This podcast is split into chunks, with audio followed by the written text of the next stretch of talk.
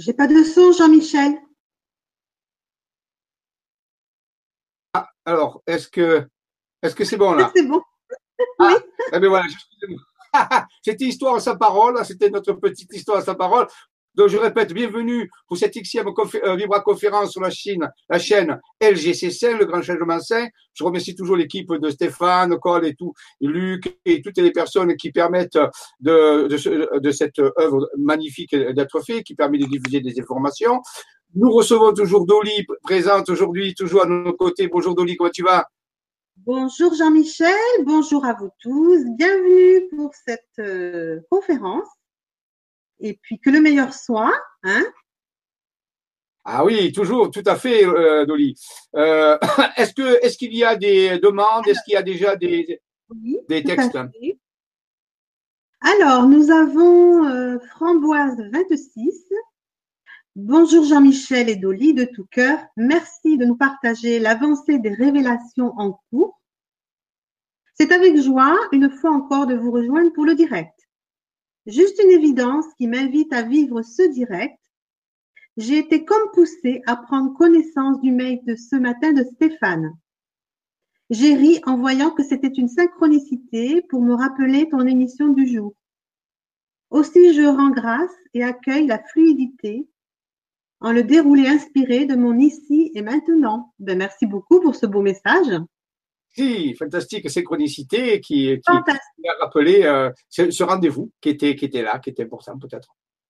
Et puis nous avons euh, M. Lip qui nous dit Bonjour Jean-Michel et Dolly, merci pour tes précieux cours. Selon toi, est-ce que deux à trois méditations par semaine suffit de les faire tous les jours? J'ai du mal, je ne sais pas l'expliquer, mais ça me travaille. Merci pour ta réponse. Voilà, tu vois, tu as déjà du travail, hein, Michel. Ah ben j'ai déjà du travail avant de commencer, c'est super. Euh, oui, pour les bon ça je crois c'est pour les vibrateliers, l'académie de Jedi euh, qui qui toujours par mois, une, par mois, où on fait de l'alchimie spirituelle, l'ascension. Oui, je donne toujours une, une méditation en fin de cours, euh, mais ensuite vous les vous les faites au rythme que vous choisissez vous. le seul critère c'est est-ce que ça vous fait un joie? Est-ce que ça vous, euh, est-ce que ça vous plaît? Euh, Voilà, il n'y a pas de, il y a, pas d'obligation, il n'y a pas de, de, planning. Il faut les faire les choses quand on le sent, quand on sent que c'est le moment, on les fait. Il n'y a pas. Alors bien sûr, une ou deux ou trois par semaine, oui, c'est pas mal, euh, mais on n'est pas obligé, c'est comme le sent. Donc euh, ça, c'est vraiment important. Le critère, c'est la joie. Et on fait pas les choses par devoir ou parce qu'il faut les faire, mais on fait les choses parce que ça nous fait plaisir. Voilà. C'est une euh, habitude à prendre qui est pas beaucoup développée dans nos sociétés, puisqu'on fait beaucoup de choses par devoir ou parce qu'on est obligé.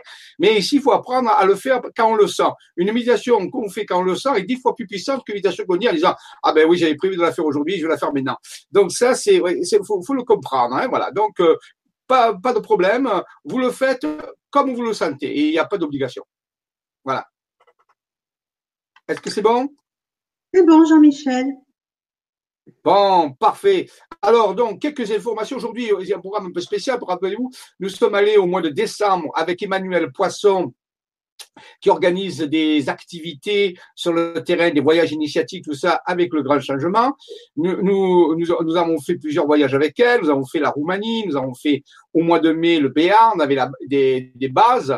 Euh, et là, nous avons fait à la Guadeloupe avec des bases. Donc, je me suis expliqué dans, des vibra-conférences antérieures et j'avais promis de faire un petit euh, euh, résumé, une petite synthèse de ce voyage initiatique, de cette expédition pour activer une des bases euh, de la Guadeloupe. Alors, je vais vous faire ça rapidement.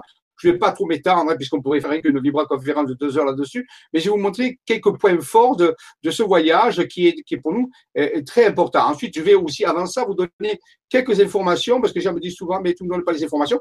Alors, je vais vous donner des informations euh, sur nos activités, rapidement. Un petit peu comme avant le film, vous savez, avant, il y avait au cinéma, il y avait un peu les, actualités et, et, et les annonces. On va faire un peu comme ça. Alors, je vais partager mon écran. Euh, ici, je vais aller en première chose que je vais vous dire. Euh, ici, attendez, je vais présenter. Euh, attendez, il y a voilà un premier, un premier chose qui vient. Je que j'ouvre le temps mes documents parce qu'il va ouvrir. Ben, si ça veut s'ouvrir, je ne sais pas trop. Ah, Alors, pourquoi il ne veut pas s'ouvrir? On ne sait pas. Ah, alors, c'est un, séminaire qui va se, dérouler le 2 et le. Alors, attendez que je regarde bien, je ne veux pas me tromper, c'est pour ça que je prends le document. Euh, donc, oui, voilà, il est là. Le 2 et le 3, euh, je pense que ça doit marcher, hein, je pense qu'on doit le voir, oui. Voilà. Euh, oui, c'est bon. Donc, euh, partagez, voilà. Le, le 2 et le 3, euh, voilà, le 2 et le 3 février. Alors, attendez, oui. Il est là. Voilà, le 2 et le 3 février, à, à 7, euh, donc près de, euh, de, Montpellier, il y a un séminaire euh, avec des thèmes de nos recherches actuelles, de nos, de nos découvertes, installer et développer de nouveaux systèmes de réalité, méditation spéciale, on en a parlé tout à l'heure, il y aura des méditations spéciales, l'opératif ascensionnel, l'alchimie spirituelle d'Altaïr qui nous vient de la constellation d'Altaïr, une nouvelle méthode d'alchimie spirituelle qui nous prépare à l'ascension, la fonction planificatrice dans l'univers et pour le nouveau monde, l'expansion et l'extension du gouvernail synarchique et céleste, les recherches en sciences spirituelles avancées mises au point de nouveaux outils de développement spirituel de 2018, euh, ensuite, les multivers et la cosmologie quantique. On va parler un petit peu des, des, des dernières grandes avancées de la science à ce niveau-là et quel impact elle peut avoir sur nous. Et mise en place du projet New Moon 2, euh, qui, euh, qui va parler de cette nouvelle, nouvelle réalité que nous nommons Naamia. Donc, vous voyez, euh, euh, on va parler aussi un petit peu d'exopolitique galactique et sur les révélations actuellement des programmes spatiaux secrets et comment on peut se positionner là-dedans. Et bien sûr, il y aura des méditations euh, dynamique qui utilisera cette fameuse euh, alchimie d'Altaïr qui nous a été communiquée à travers des cartes de la guématrie et des informations. Donc, vous voyez un programme euh, sur deux jours, donc très très très puissant pour ceux qui habitent pas très loin de Sète et qui voudraient qu'on se rende compte, qu'on puisse se voir et aussi participer à, à des données dont je ne peux pas parler trop à Vibra Conférence qui sont très spécifiques. Donc voilà, pour cela vous pouvez contacter euh, Anne Dolores euh, à, l'adresse internet, euh, l'adresse mail que vous voyez là, et ou alors à son téléphone. Euh, ceci aura lieu chez Madame Colline Cellier qui habite donc à 7. Voilà, donc euh, euh, si vous voulez participer, faites-le vite parce que les, inscriptions seront closes mardi. Ce qui me permet de parler que mardi, il y aura le, Vibra Atelier euh, sur l'Académie des Jedi. Hein, ça, c'est important, notez-le. Donc mardi, il y aura à 15h le mardi 30 janvier le Vibra Atelier qui suit sur la sur l'alchimie spirituelle, euh, donc à 15h le 30 30 janvier. Voilà. Donc ça c'est une première euh, chose. Ensuite, euh, qu'est-ce que je dois vous dire? Oui, ah très important actuellement aussi ça va s'ouvrir. il y a prévu avec Emmanuel Poisson un voyage initiatique en Angleterre et en Écosse. C'est au mois de juin, donc le voyage est prêt, euh, du 15 au 23 juin 2018, 9 jours, 8 nuits, extraordinaire. Préparation au 28 juillet 2019, qui est la grande date alchimique, et sur les traces du secret de la dernière prophétie du Taurus d'or et accomplissement de la grande œuvre alchimique spirituelle. Donc, on va voir les mégalithes, on ira voir des crop circles, on ira un petit peu titiller la, la table ronde avec les chevaliers du roi Arthur, le Saint Graal, on ira à Glastonbury, on ira surtout en Écosse à Roslin Chapel, la fameuse euh, chapelle dont on parle dans Da Vinci Code, dans le film Da Vinci Code, y aurait eu dans le film Marie-Madeleine. Euh, on va euh, travailler sur des vortex, on va travailler sur des choses extraordinaires pour préparer le 28 juillet 2019, qui est la grande configuration cosmique, alchimique, dont je ferai une conférence spéciale. Alors, pour ceux qui sont intéressés par ce voyage, il va y avoir avec Emmanuel Poisson une petite vibra-conférence de présentation le 14 février. Le 14 février, euh, qui est un lundi, mardi, mercredi, le mercredi 14 à 15 heures, euh, il y aura une petite heure, une petite heure, une heure et demie de présentation euh, du voyage avec justement les informations sur ce, sur ce fameux travail alchimique, cette configuration du 28 juillet 2019 pour les gens qui seraient intéressés, euh, euh, inscrivez-vous. Il n'y a pas une norme euh, importante de place. C'est un voyage extraordinaire qui va nous faire découvrir justement des choses incroyables en Angleterre et surtout en Écosse. Voilà. Donc ça, c'est vraiment important. Vous pouvez trouver le détail du voyage sur le site Le Grand Changement à la partie voyage. Et là, vous verrez, vous cliquez dessus, voyage en Écosse et en Angleterre, et vous avez tout le détail à ce niveau-là. Donc, je ne vais pas vous le détailler. C'est pas le Voilà. Et donc, j'y serai bien sûr. et je serai avec ma compagne Marie-Jola et Emmanuel Poisson euh, pour pouvoir euh, vous encadrer et euh, vous présenter ce voyage extraordinaire au mois de juin qui prélude, rappelez-vous, le Taurus d'Or, l'ouverture de la configuration alchimique du 28 juillet 2019 dont on parle depuis plusieurs années. Voilà, ça c'est vraiment important par rapport à ça. Donc voici l'information a été donnée. ah oui, ah oui, oui. Il y a, je viens d'écrire un livre, un livre qui s'appelle euh, on peut dire un roman initiatique qui s'appelle Caraïbes au contact. Vous trouverez ce livre en téléchargement PDF pour ceux qui le veuillent sur le site isavision.com. Et là, vous pouvez le télécharger. C'est un roman initiatique que j'ai mis euh, à peu près une vingtaine d'années à écrire. Il, rassemble beaucoup, beaucoup de données que nous avons vécues dans nos, dans nos recherches et nos contacts. Ça s'appelle Caraïbes Contact. C'est comme écrire, c'est un roman mais il est bourré d'informations véridiques euh, sur un petit peu tout ce que nous avons trouvé. Donc, euh, si ça vous intéresse, si vous êtes euh, un petit peu un aventurier dans l'âme, vous pouvez lire ce roman initiatique et vous pouvez le télécharger sous format PDF, donc sur le site www.isa-vision.com. Voilà, donc ceci est dit aussi. je regarde si j'ai oublié rien avant de passer à la suite. non, je crois que j'ai à peu près tout euh, dit. Euh, vous trouverez bien sûr le, programme de nos activités sur le site www.isavision.com dans la partie programme. Sur la page d'accueil, vous avez à un moment donné c'est annoncé, vous avez cliqué dessus, et là vous avez des programmes, vous avez nos activités, nos voyages, ainsi de suite pour les gens qui voudraient aller sur le terrain. Je vous remercie de votre attention. Nous allons à présent aller donc ici arrêter la arrêter la voilà je suis revenu. Donc, euh, voilà, ça c'était quelques petites, euh, petites présentations. Maintenant, nous allons, nous allons parler de, ce voyage en Guadeloupe qui pour nous a été très important puisqu'il était là pour activer une, ce que j'appelle des bases, des bases euh, et qui, qui sont dans le programme actuel qui nous mène vers la révélation de l'ascension spirituelle de l'humanité, au moins pour ceux qui le désirent.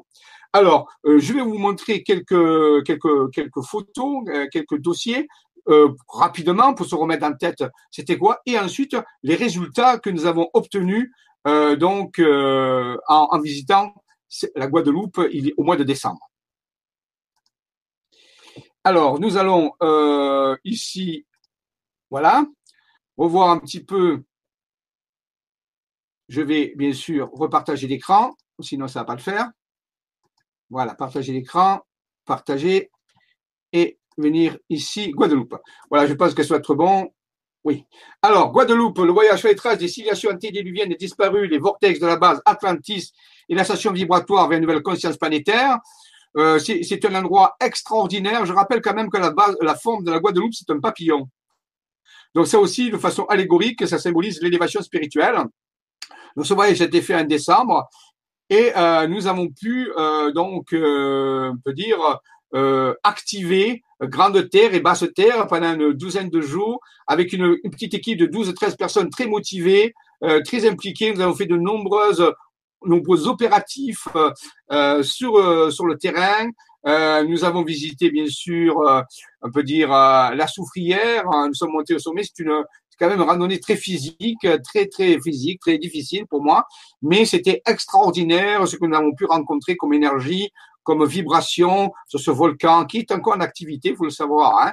Il est encore en activité actuellement. Il y a des, des fumerolles, si vous voulez, très intéressantes. Euh, nous avons pu avoir des contacts avec euh, des, des, des, intelligences non humaines parmi nos pendant nos opératifs sur place. Euh, nous avons eu des, des, des, informations. Je remercie Véronique Onado, une, personne qui travaille sur Paris et qui fait beaucoup de guématrie et qui nous a envoyé tous les jours euh, pratiquement pour chacun de nos activations des données guématriques qui a, qui à la fois les phrases et les valeurs numériques et qui nous indiquaient exactement où aller et un petit peu ce que nous allions trouver. Et ça s'avérait tout à fait vrai. Nous avons eu des contacts. Voilà, je vais vous montrer un petit peu quelques quelques photos que nous avons fait de, ces contacts. Donc, dans l'ensemble, l'activation de la Guadeloupe a réussi, la base a réussi. Alors, pour se rappeler un petit peu quand même, je ne sais pas si on l'a mis sur la, sur la fiche, ce sera, sera plus, plus facile, peut-être, non, je ne sais pas. Non, on ne l'avait pas sur la fiche. mais euh, on, va, vous montrer quand même un petit peu la base de la Guadeloupe. Voilà. La base de la Guadeloupe, pour vous montrer rapidement ce que nous avions convenu, les, tracés qui, qui, qui étaient présents sur, la base de la Guadeloupe. Le document va s'ouvrir, il met un peu de temps, mais il va s'ouvrir. Voilà, j'espère qu'il va le faire rapidement. Voilà, donc euh, pendant que le document s'ouvre, vous avez quelques paysages de la Guadeloupe. Euh, si vous connaissez, si un jour vous pourrez vous déplacer dans les Caraïbes, ça fait vraiment le coup. Il y a des choses très très intéressantes à, voir et à vivre. Alors je ne sais pas pourquoi il ne va pas s'ouvrir. Ah si, ça y est. Oui, il prend un peu de temps. Euh, est-ce qu'il y a d'autres, euh, pour l'instant, est-ce qu'il y a d'autres, euh, non, il n'y a, pas, pour l'instant, je ne crois pas qu'il y ait d'autres remarques ou demandes particulières. Le, document va s'ouvrir. On va prendre un petit peu cinq, minutes pour qu'il puisse apparaître. Alors, je vous ai dit que aussi au programme, actuellement, c'est de, je vais, voilà, je, vais, je vais revenir à l'écran parce que c'est plus facile le temps que le, programme se, se, mette en place. Alors, arrêtez ici. Voilà. Donc, je reviens en place. Euh, voilà. Donc, euh, euh, on, va parler de la Guadeloupe et on va ensuite reprendre notre mission céleste, deuxième partie, qui, rappelez-vous, peut-être que certains ont vu certains documents que j'ai déjà montrés, mais j'avais prévenu à l'avance, c'est une, vraiment une chronologie. C'est pour montrer que tout ce que nous sommes en train de, découvrir, de faire, ben, c'est fondé sur une histoire qui a pratiquement 20 ans qui a commencé avec M. Raymond Spinozzi, qui a, qui, a, qui a continué avec Maxime Pellin, et qui maintenant, il y a à peu près, je dis, 13 personnes qui, qui travaillent et qui font, qui reçoivent des informations sur des cartes ou euh, par clématrie. Donc, euh, tout un, matériel très, très puissant. Voilà.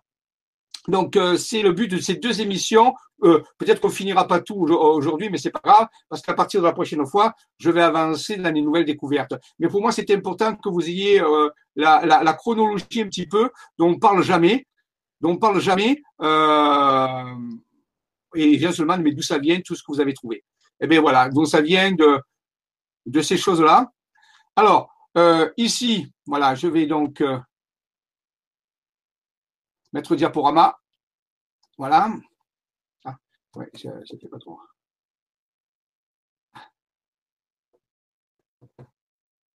Je vais, je vais mettre ici, voilà, le partage d'écran. Le document est prêt.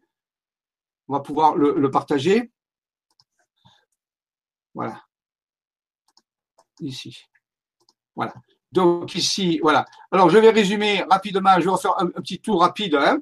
Euh, que la première base que nous avions trouvée je rappelle, on avait parlé, c'était la Bretagne, la fameuse Armada Celtis, qui est très à la légende de la ville 10. À ce moment-là, nous avons eu une cartographie qui montrait la base de la fameuse cité engloutie au, Moyen Âge qu'on appelait euh, la ville 10. Nous avions parlé que ben, euh, ces bases que nous sommes en train de découvrir, c'est un petit peu comme quelque chose qui vient d'ailleurs, qui se, qui se superpose à notre paysage. Euh, à travers ce que j'appellerais des trous de verre. Et on avait parlé de ça. On peut dire qu'en réalité, sur nos cartes routières, il y a la carte habituelle qu'on voit, mais il y a aussi quelque chose qui se superpose dessus et qui ne vient pas de ce monde. Et qui vient de notre monde. Ceci peut être expliqué par les fameux trous de verre qui sont donnés par la théorie de la relativité d'Einstein.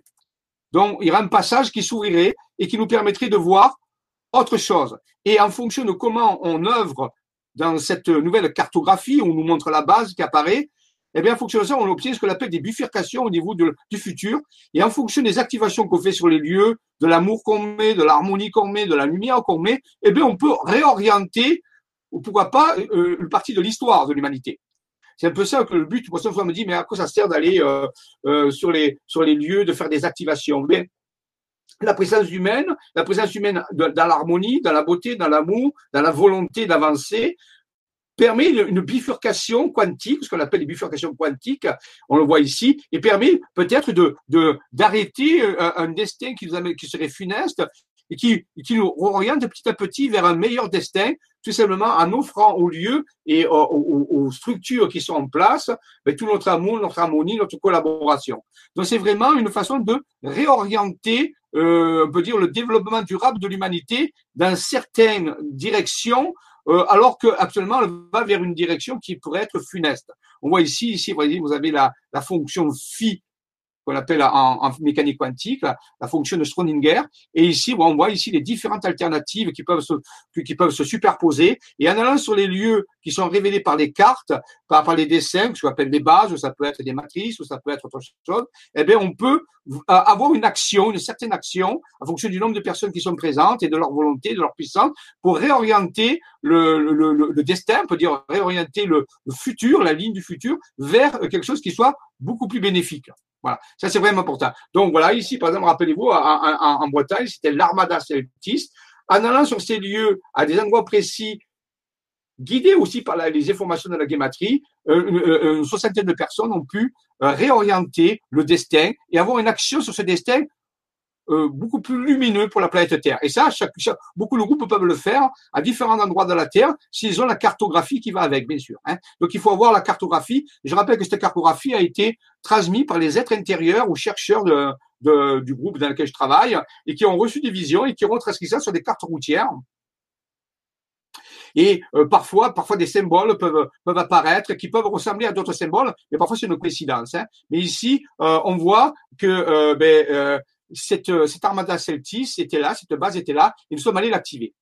Ici, en bas, on voit la carte, ça le schéma, et ici, la carte avec le schéma. Donc voilà à quoi ça sert, c'est vraiment important. Donc, on est allé sur, alors, notre euh, périple, je rappelle, a été euh, positif. Pourquoi? Mais parce que pendant la, recherche, pendant que vous étiez sur place, pendant une activation, ben, nous avons eu une apparition de ciel que nous avons pris à photo. Nous la voyons ici, c'était à Lisio en Bretagne. Je l'avais montré ça, mais ça permettait, vous voyez, voilà, c'était ça qu'il y avait dans le ciel. Donc on peut dire qu'on était euh, accompagné euh, par une présence, une anomalie qui était là, bénéfique, qui a une belle vibration, euh, après un travail chimique qu'on avait fait dans la chapelle de Lisio. Donc, vous voyez, c'est bien une preuve, un élément de preuve circonstancielle qui nous montre qu'il y a une relation entre le travail qui est fait sur les sites et les présences dans le ciel de objet volant non identifié, dans ce cas-là, bénéfique. Pourquoi? Parce que la vibration qui était émise était bénéfique. Voilà, donc vous avez parlé de ça, c'est pour vous remettre ça en tête, c'est ce que j'appelle des bases, c'est-à-dire des, des morceaux d'une autre Terre, d'une nouvelle Terre, d'une nouvelle dimension qui est en train d'apparaître et qui nous aide à, à modifier notre destin. En y travaillant dessus, avec de la bonne volonté. Hein voilà, la néo-Atlantide multidimensionnelle. Et je rappelle que d'ici de, la Bretagne, des personnes, des chercheurs avaient tracé des parallèles qui passaient à travers où Qui travaillaient vers la Guadeloupe. Alors, la Guadeloupe, bien sûr, c'est pour en revenir. Nous sommes allés aussi activer la base de la Guadeloupe. Pourquoi? Parce que sur la Guadeloupe, rappelez-vous le schéma d'un, comme d'un, soit on peut dire deux poumons, ou alors un papillon. Et euh, donc, euh, nous sommes allés là-bas. Pourquoi? Mais Parce que les, Monsieur Julien Bounet, a pu, euh, à travers son être intérieur, ben, euh, recevoir des informations euh, qu'il a tracées. Ah, attendez, il y a un problème. Je crois qu'il s'est un peu, arrêté. Voilà. Ici, je vais revenir. Des fois, il fait, des petits caprices. ah, pourquoi il ne veut pas? Ah, voilà. voilà. Bon, je ne sais pas pourquoi il ne veut pas. Bon, se contenter de ça. Je ne sais pas, il est un peu capricieux cet après-midi, ce diaporama. Il veut, il veut pas, euh, il veut pas. Euh, ouais, il, est un peu précieux, je crois ce qu'il a. Donc, euh, voici quelques, quelques, quelques formes de matrices qu'a trouvé Julien Bounet euh, sur, le, sur la Guadeloupe. Et nous sommes allés là, et, sur, ces zones-là, nous avons fait ce travail, le même travail que nous avons fait en Bretagne. Et bien sûr, nous avons eu aussi des, présences qui sont venues, des, expériences de communication, mais d'autres dimensions. Et ces dimensions, on peut dire qu'elles viennent à l'encontre de, nous, de la dimension dans laquelle nous sommes pour réorienter notre destin, pour nous soutenir dans ce que j'appellerais l'ascension, c'est-à-dire le parcours d'un état 1 à un état 2, et euh, pour nous aider, nous soutenir dedans, en travaillant nous-mêmes sur le terrain, bien sûr, en faisant preuve de bonne volonté. J'espère. Non, ça va pas. Il, il veut pas. Il veut pas. C'est bizarre, oui, des fois. Hein. Bon, voilà.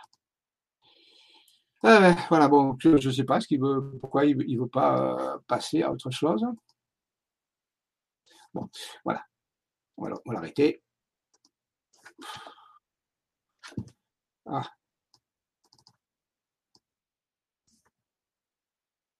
Ah, voilà, ben ça y est. Alors voilà, donc voilà la, fameuse base.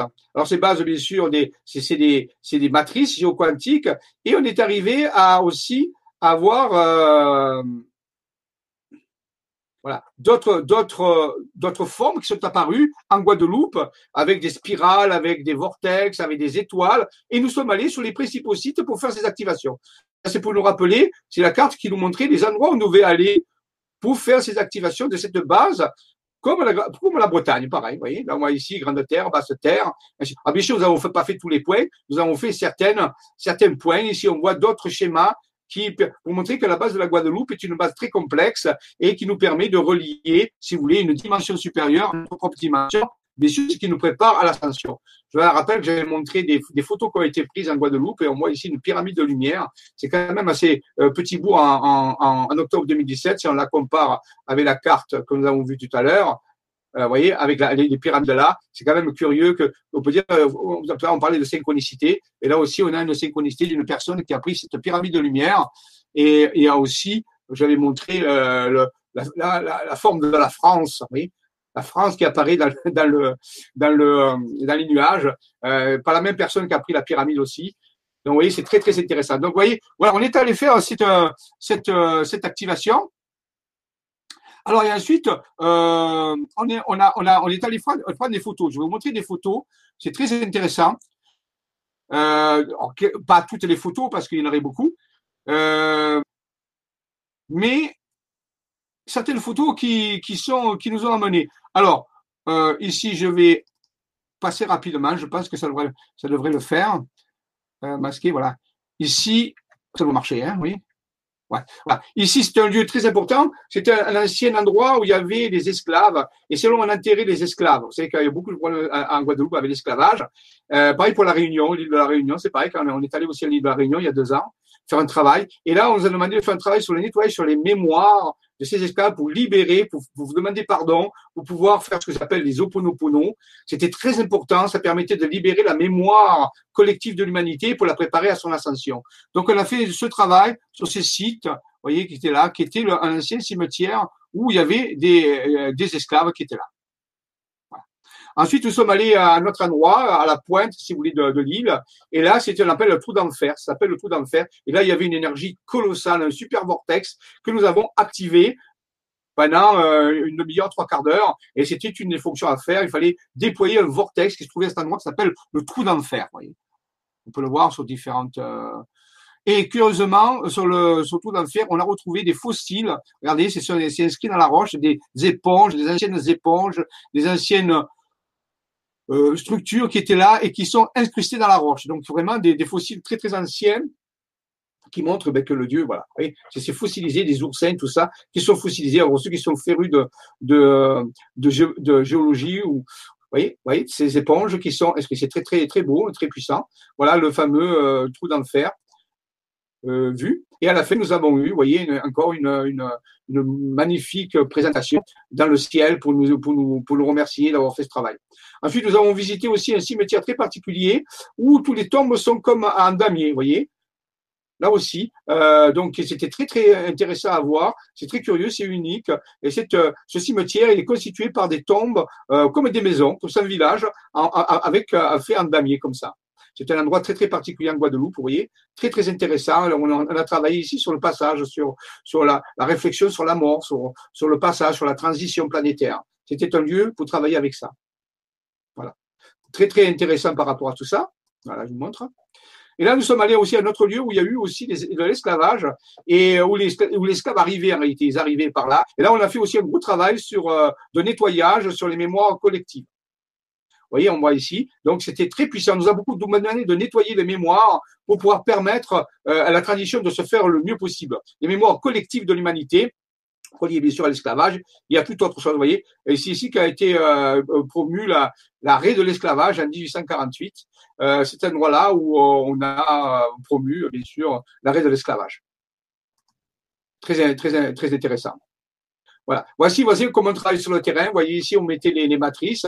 Il y avait tout le travail opératif qui se faisait. Grâce à la vibration des matrices qui correspondaient à la Guadeloupe, on pouvait relier le lieu, le vortex du lieu, à toute, euh, toute l'énergie et au champ euh, collectif de l'humanité. Voilà, c'est à peu près comme ça qu'on travaille, vous voyez, en mettant les matrices et en faisant un travail vibratoire de géobiologie, de chamanisme, on peut dire à ce niveau-là. Voici quelques photos de, des plages.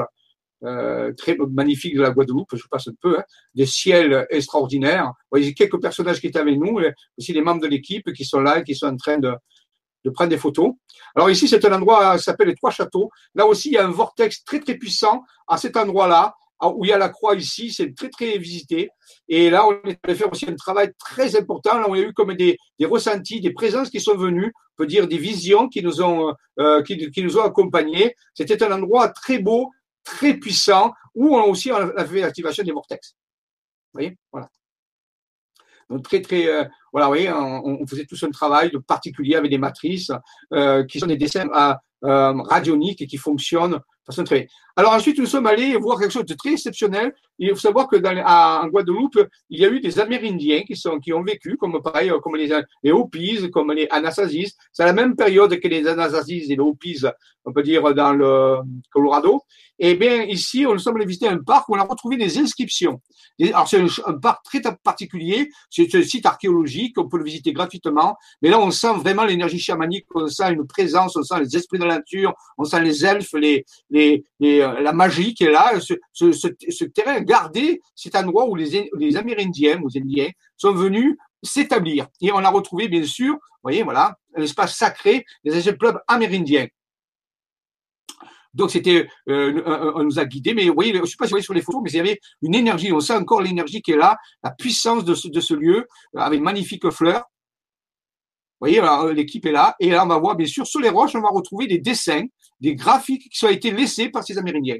Donc très très particulier. Euh, alors est-ce que c'est on ne sait pas, on ne sait pas les, les, les traduire, mais on sait qu'ils étaient là et qu'il y avait, on pense que c'est des dessins réduéliques ou alors euh, ou de, pour donner de l'information à l'époque. Hein. Alors on va retrouver ce genre de dessin sur les roches, très puissant, hein, qui a été, euh, qui date de, des années euh, à peu près 800, hein, donc ça fait 1200 ans qui sont là. Vous voyez, très très beau dessin. Euh, pour, pour l'époque, bien sûr. Voilà.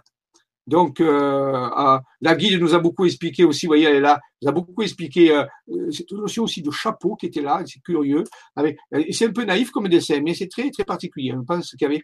Et on a retrouvé ce type de représentation rupestre, peut dire sur les rochers, sur plusieurs sites, bien sûr. ici, on est à Trois-Rivières, mais euh, tout à l'heure, on était aux Trois Châteaux, maintenant on est aux Trois-Rivières, vous voyez. Et ici, euh, c'est quelque chose de très très euh, très important pour euh, pour les pour les pour les chercheurs de trouver de, de visualiser ces ces endroits. Il y en a un aussi très intéressant. Je crois que je l'ai. Voilà. Ah oui, un qui s'appelle le sorcier. Vous avez parlé de ça. Alors, on n'a pas pu y aller parce qu'il y a eu un tremblement de terre il y a quelques, quelques années et les roches ont bougé. Donc, c'est interdit à la visite, mais c'est sur le même endroit où on était. Et, et, la pierre, il y a une grotte, il y a euh, euh, le, le, graphe du, roche, du sorcier, on l'appelle du sorcier, et on nous dit peut-être qu'ici c'est le troisième œil qui est représenté, vous voyez, avec des oreilles assez importantes qui vont dire qu'il a une, une, une, compréhension, on peut dire, intérieure, il entend dans sa troisième oreille, comme on dirait, quelque part. Donc, vous voyez, ça c'est très curieux, c'est purement chamanique, et donc c'est c'est dans une grotte euh, sur le site, donc le sorcier, qui montre que les anciens ben, pratiquaient des, des rituels, bien sûr, ça. Alors là, nous sommes allés à Notre-Dame du Salut, c'est un sanctuaire marial où il y a une apparition mariale en réalité, très très importante. Et là, nous avons vécu une, une, un contact, une ouverture de porte dimensionnelle où des entités sont venues nous, alors bien sûr, sur le témoignage, ce que je vous dis, hein, vous n'êtes pas obligé de le croire. Hein, Rappelez-vous que ce que je dis, rien n'est vrai. il est possible que les choses soient comme ça. Donc, je le livre à votre discernement. Mais je vous témoigne de ce qui s'est passé. À vous d'y réfléchir. Hein, vous connaissez, ça fait des années qu'on le dit. Euh, ne prenez pas rien sur euh, mais et réfléchissez-y. Et là, euh, dans ce secteur marial, euh, la guématrie nous avait indiqué que c'était une, activation très importante à faire. Euh, et donc, c'est la Notre-Dame du Salut. Et là, nous avons fait euh, un, travail de géobiologie à un moment donné. Il y a un vortex qui s'est présenté à nous et ça s'est ouvert. Et des entités sont venues, des entités blanches, assez longues, élevées, donc je ne connaissais pas. Et j'étais très heureux de, d'avoir ce contact énergétique. Il y avait une poussée énergétique très puissante. Donc, il y a eu cette apparition comme une ouverture, un passage dimensionnel entre deux dimensions. Et voilà, donc ce fameux euh, Notre-Dame de, Salut.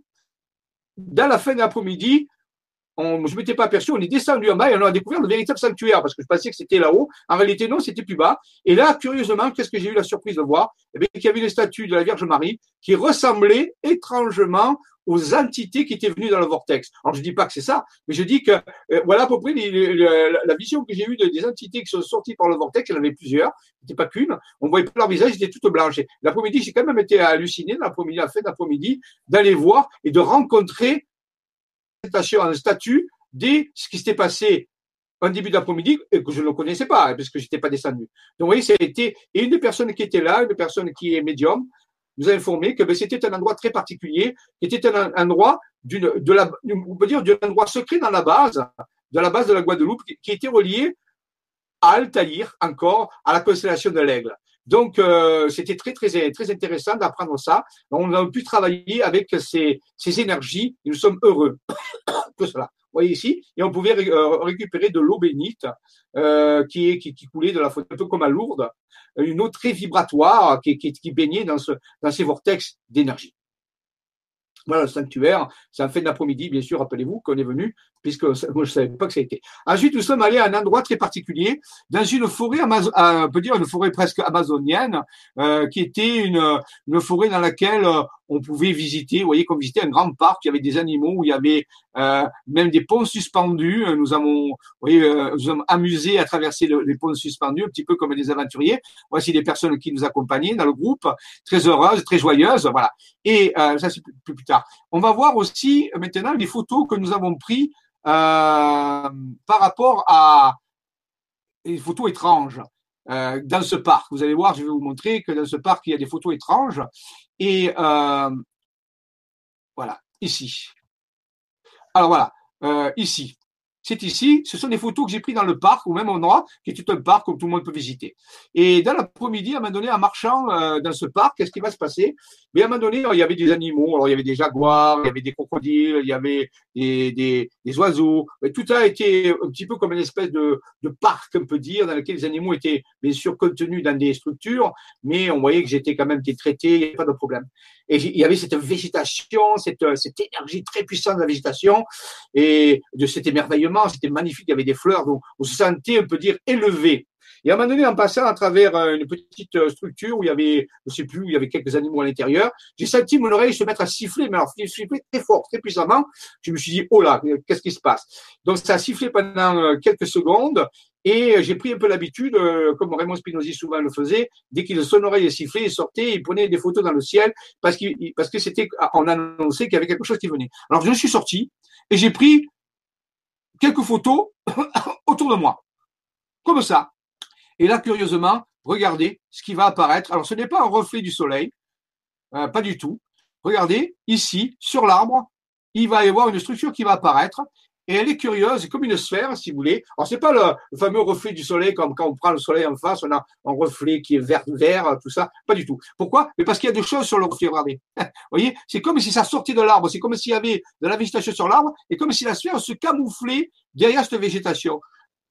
Donc j'étais, et c'est juste après que l'oreille me sifflait. Donc j'ai su qu'il y avait une visite, quelque chose était venu nous visiter. Alors je ne sais pas ce que c'est. Pour l'instant, je ne vais pas euh, trop en parler. Est-ce que c'était l'esprit de la nature? Est-ce que c'est une manifestation d'une autre dimension? Je ne le sais pas. Pour l'instant, après on verra tout à l'heure, et pour l'instant, c'était ça. Donc, une photo, j'ai pris, je n'ai pas vu, je l'ai vu quand j'ai étudié la photo. Hein. Donc, moi, l'agrandissement ici, vous voyez, c'est vraiment quelque chose qui est là ce n'est pas un reflet du soleil. Je vous prends quelques minutes après, regardez. On va voir, normalement. Regardez, la sphère s'est déplacée et elle est derrière la végétation. On voit encore, donc ça ne peut pas être un reflet. Si c'est un reflet de, de, diffraction du soleil, ben, on ne peut pas avoir quelque chose devant le reflet. Le reflet, on le voit devant, c'est-à-dire qu'il est complet, il est, il est, il est net. Donc, il ne peut pas se mettre derrière de la végétation, ce n'est pas possible. Donc, on voit que la sphère ici s'est déplacée euh, de l'arbre. Hein, rappelez-vous, je passe de là, ici, d'ici à là. Regardez, la sphère s'est déplacée, on le voit bien, et elle est toujours camouflée derrière la végétation. Alors ici, euh, c'est une, un, diaporama, c'est une photo qui est, euh, alors attendez, il faut, faut bien que je le trouve parce que c'est pas toujours évident de retrouver les choses euh, sur les sur les trucs.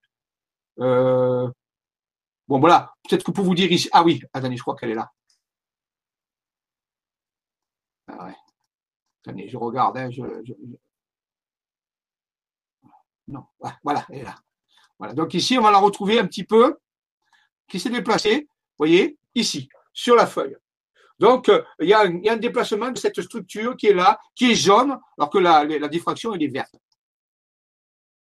Ici, c'est une autre représentation, pareil, mais ici, il y a de particulier, il faut que je le trouve. c'est pas toujours évident de le retrouver, hein, parce que. Euh, ah. Bon, je sais pas on verra tout à l'heure. Peut-être qu'il voilà, a rien. Voilà, c'est peut-être celui-là.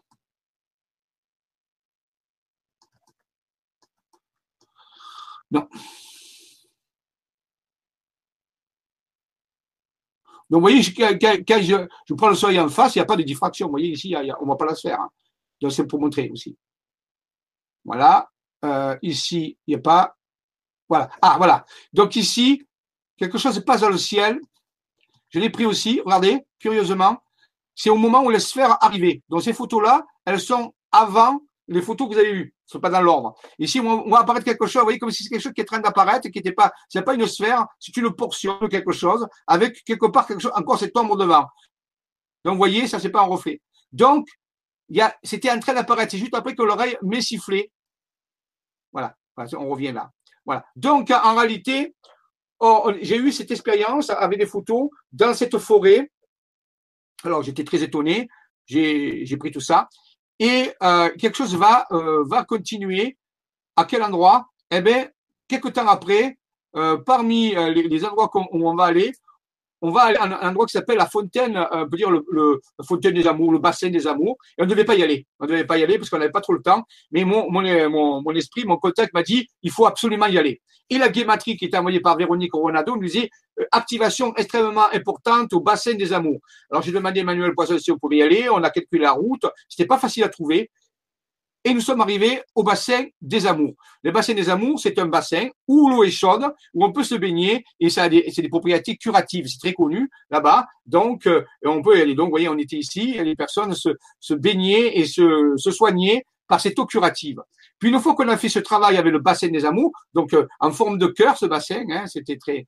Eh bien, nous sommes allés faire, vous voyez, dans la forêt, une activation. C'était absolument important d'activer ce lieu, mais il s'y prêtait pas beaucoup. Il n'y avait pas d'endroit très précis, c'était un petit chemin. Donc, vous voyez, il n'y avait pas vraiment d'espace, mais il fallait absolument faire la, la, la, méditation. Donc, vous voyez, vous voyez la végétation. Donc, vous voyez ici, le soleil est bien en face, il n'y a pas la, on voit pas la sphère, hein, elle n'apparaît pas. Donc, alors, vous voyez, je vous montre un petit peu les, structures ici. Alors, eh bien, à un moment donné, euh, on a fait l'activation et en partant, mon, esprit me dit, prends des photos. Alors, je prends des photos et curieusement, qu'est-ce qui se passe? Regardez, on retrouve encore notre sphère qui est là. Qui réapparaît toujours pareil avec ces, ces, ces, trucs cachés, comme si on voit, on dirait qu'elle se faufile entre les corses, entre les feuilles. Elle est là, et là, nous sommes à des 40-50 kilomètres euh, du, parc des Mamelles, ça s'appelait comme ça, le fameux parc où on a fait les premières photos. Et là, on passe les amours. La, la, sphère réapparaît. Très intéressant. Vous voyez ici, j'ai repris encore une photo, regardez. On voit bien. Curieusement, elle est là, toujours avec sa partie cachée. elle est toujours dans les feuilles. Donc, c'était très, très puissant. J'étais très, très curieux. J'ai dit, mince, deux endroits deux, apparitions très puissantes à deux endroits où il fallait faire ces activations des vortex, des portes dimensionnelles pour activer la base de la Guadeloupe. Donc, vous voyez, on a vraiment été accompagné cette fois-ci. Voilà un petit peu l'exemple. Et on avait vraiment l'impression qu'il y avait quelque chose qui était là. C'est un petit peu l'endroit où on était, au bassin des amours. On avait vu comme ça. Et on avait cette forêt luxuriante et on sentait ces présences qui étaient là et qui, qui collaboraient avec nous. voilà. Là, j'ai fait un agrandissement et un nettoyage d'image. On voit bien hein, que c'est pas un reflet. Donc, ça, la présence des sphères. Et ensuite, euh, euh, l'après-midi, entre midi et deux, eh bien, nous sommes allés à, un fort, visiter un vieux fort euh, très intéressant sur la côte de, en Guadeloupe.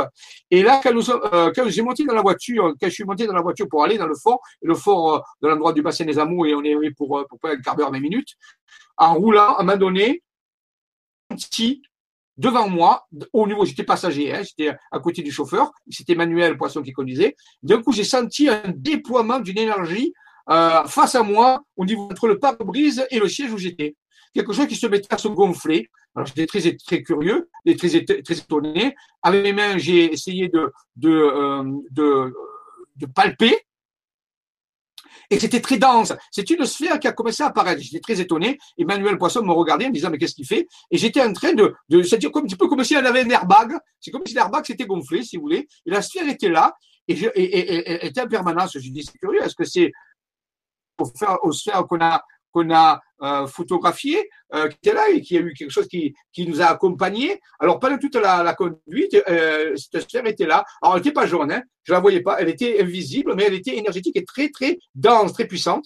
Et quand nous sommes arrivés au fort, eh ben, euh, eh ben, je suis descendu de la voiture et la sphère a continué à être là. Elle était devant moi, c'était pratiquement collée. Alors j'étais un peu embêté, mais bon, je, je me déplaçais avec la sphère. Et à un moment donné, quand on est allé dans le sport pour on l'a mangé, euh, c'était l'heure de manger. Juste après manger, qu'est-ce qui s'est passé? Mais ben, euh, l'esprit m'a dit, ben, écoute, maintenant, il faut que tu prennes une décision avec cette sphère, parce qu'elle t'a accompagnée, mais tu ne peux pas la garder comme ça. J'ai dit, d'accord, mais qu'est-ce que je vais faire? Il m'a dit, ben, est-ce que tu, est-ce que tu veux l'incorporer? Ben, J'ai dit oui. Euh, oui, c'est pas mal. Et donc, je me suis un peu écarté du groupe, et là, à un moment donné, j'ai senti la sphère, j'ai donné mon autorisation, qui s'est mis à, à, à, à, à venir vers moi, à m'englober au niveau du cœur, elle s'est mise au niveau du cœur, elle m'a englobé, puis ensuite elle s'est rétractée et elle a disparu. Voilà, c'était fini comme ça. Donc j'ai eu euh, à la fois ce ressenti, cette expérience, et ça m'a conforté sur euh, l'origine de ces sphères. Je pense que ce sont des entités énergétiques euh, de, très haute densité qui viennent d'autres dimensions et qui peuvent, j'en reparlerai, nous aider dans le phénomène de l'ascension. Donc, on, on, avait eu un premier contact avec ce que j'appelle que certains chercheurs appellent les êtres des sphères, on parle dans les programmes spatiaux secrets, les êtres des sphères, l'alliance des sphères, et on pense qu'ils sont venus nous contacter pour nous proposer un soutien et une aide dans le processus ascensionnel, mais dans un vécu avec des photos et dans un vécu énergétique.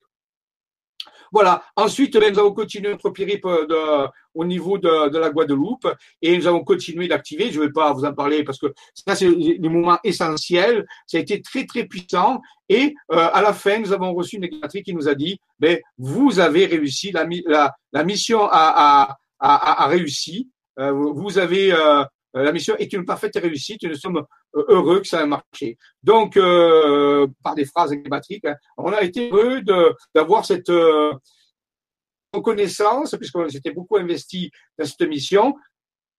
Il y a eu ces vortex, il y a eu ces pas.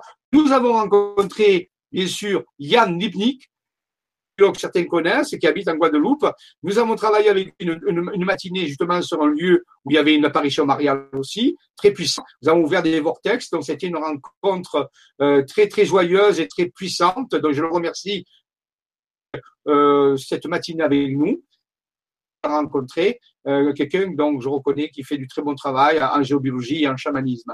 Donc ça a été en tout un voyage fabuleux euh, qui, a, qui a vraiment réussi où la base de Guadeloupe a été activée. Voilà, actuellement, euh, on, je vous en parlerai plus tard, on travaille sur d'autres bases qui sont apparues. Je rappelle qu'il y a eu 17 bases qui sont apparues en France. On a une carte qui montre ces 17, 17 bases. Et actuellement, ça sort de l'hexagone. De on a une base en Italie, on a une base au Japon, Ali, et, les bases continuent à, à, il y a une au Portugal, à Fatima. Et en réalité, donc tout ça, je vous le présenterai un peu plus tard. À, partir de la prochaine fois, on va commencer à, aller plus loin. Mais je voulais quand même vous en parler parce que c'est relié à, la Guadeloupe, au travail qu'on fait actuellement.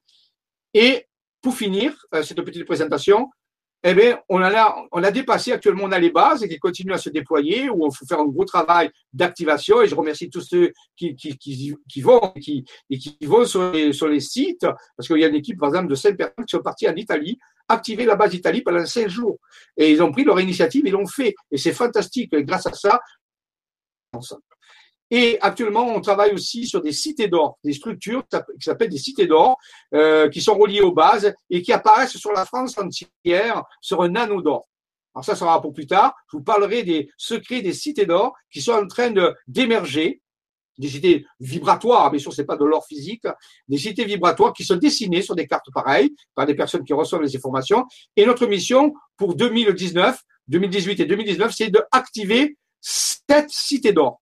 Cette cité d'or, il faut les activer comme on fait pour les bases, parce que ça va préparer à l'événement du 28 juillet 2019. où cette année, bien sûr, on va le préparer en allant en Écosse, qui est un lieu extrêmement important par rapport à cet événement, mais aussi, ensuite, il reste une année, si vous voulez, il reste une année pour arriver au 28 juillet 2019. Et là, c'est le temps qui nous sera donné pour activer les sept cités d'or qui, et qui vont jouer un rôle très important pour cette configuration alchimique qui relie le ciel et la terre. Vous allez voir, c'est du concret, c'est du solide. Il y a des documents qui vont avec ça. Là, je vous ai parlé un petit peu en avance de notre programme. Donc, deux programmes actuellement. Continuer d'activer les bases pour permettre l'émergence des collaborations avec des intelligences non humaines bienveillantes qui vont soutenir ceux qui veulent participer au processus ascensionnel vers une autre dimension supérieure, et aussi l'activation des cités d'or qui, elle, concerne plutôt le mécanisme de l'ascension, c'est-à-dire le grand événement du 28 juillet 2019. Donc, vous voyez, un grand, grand projet pour ce, une année et demie qui nous reste avant le 28 juillet 2019. Donc, merci à tous.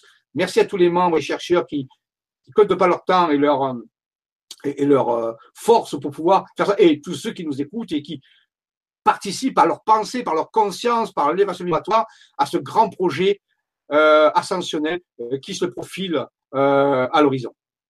Je vais retourner maintenant auprès de Dolly pour voir s'il y a des, des demandes. Allô Dolly, est-ce qu'il y a des demandes?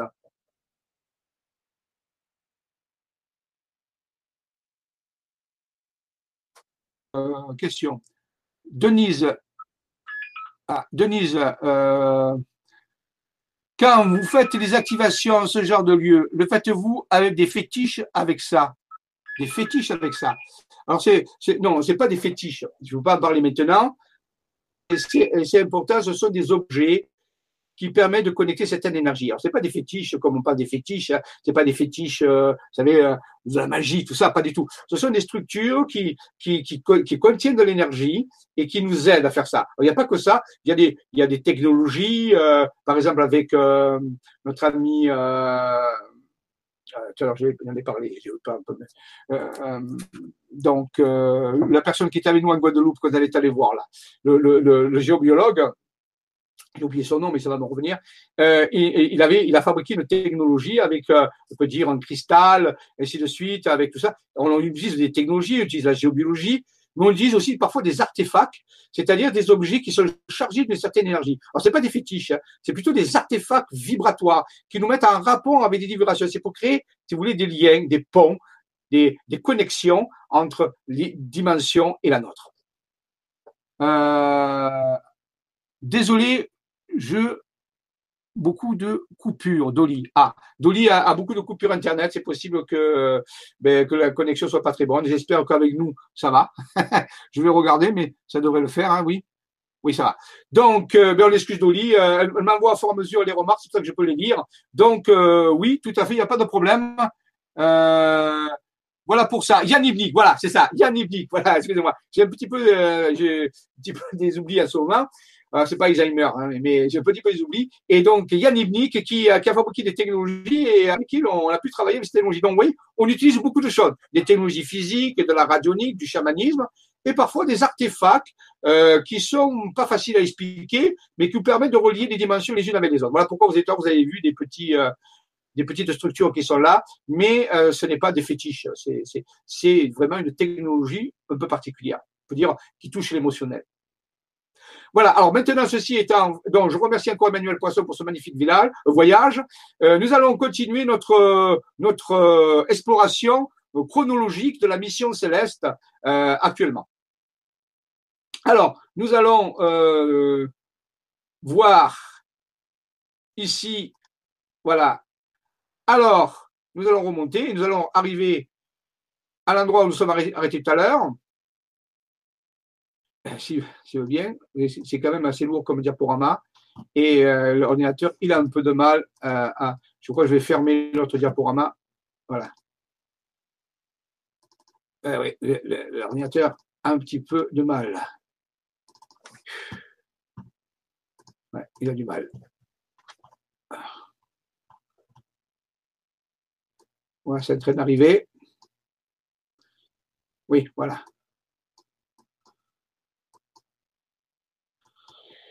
Ah, voilà. Alors donc la dernière fois, on s'était arrêté à quelques explications au niveau de Théopolis. Et euh,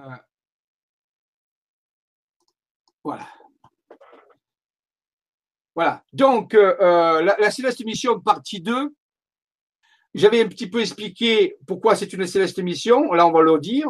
Cette mission, entre autres, c'est de justement de préparer le processus ascensionnel. Et ça a duré pendant 20 ans quand même. Nous arrivons pratiquement à la fin, mais ça a duré de pas 20 ans. Je rappelle pour les personnes qui ont pu lire certains livres sur la révélation des, alliances extraterrestres et des programmes spatiaux secrets, euh, qu'actuellement des révélations sont en cours et qui vont révéler à l'humanité un petit peu la présence des extraterrestres à tous les niveaux. Eh bien, ça, c'est très intéressant. Ça fait partie du processus ascensionnel, la, les divulgations sérieuses, euh, documentées. Mais nous présentons, nous, notre forme de divulgation, nous présentons un travail qui se fait sur le terrain, qui n'est pas fait avec des documents officiels euh, de, tractation ou d'échange d'informations qui ont été faits entre les extraterrestres et les humains, mais qui sont sur des découvertes sur des cartes et qui nous a, et qui nous invitent à, faire tout un travail spirituel, on peut dire. On peut dire que c'est une partie complémentaire de la divulgation des programmes spatiaux secrets, de cette entente entre certains extraterrestres et certains humains. Eh bien, nous faisons la partie un peu spirituelle par rapport à ça, c'est-à-dire le travail sur le terrain.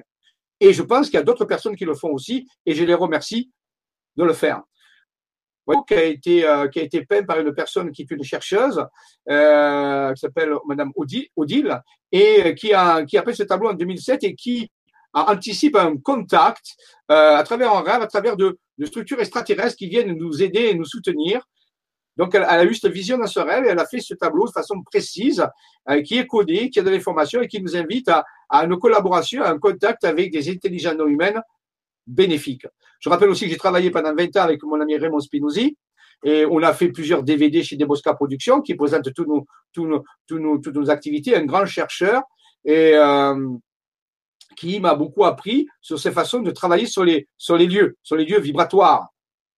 Alors, maintenant, nous allons parler de la coordination de la mission céleste. cette mission, rappelez-vous, c'était avant tout de euh, divulguer une information euh, spirituelle d'aller sur les sites et de d'activer ces vortex, ces portes dimensionnelles pour, pour soutenir l'humanité dans son processus d'ascension. Alors, euh, euh, la coordination de la mission, c'est été de mettre tout ça en place. Parce qu'on avait la théorie, on avait les cartes, on avait des informations, mais il a fallu informer le public. Donc, c'est fait au niveau des conférences et de multiples séminaires et, et, et euh, d'autres conférences qui ont été faites.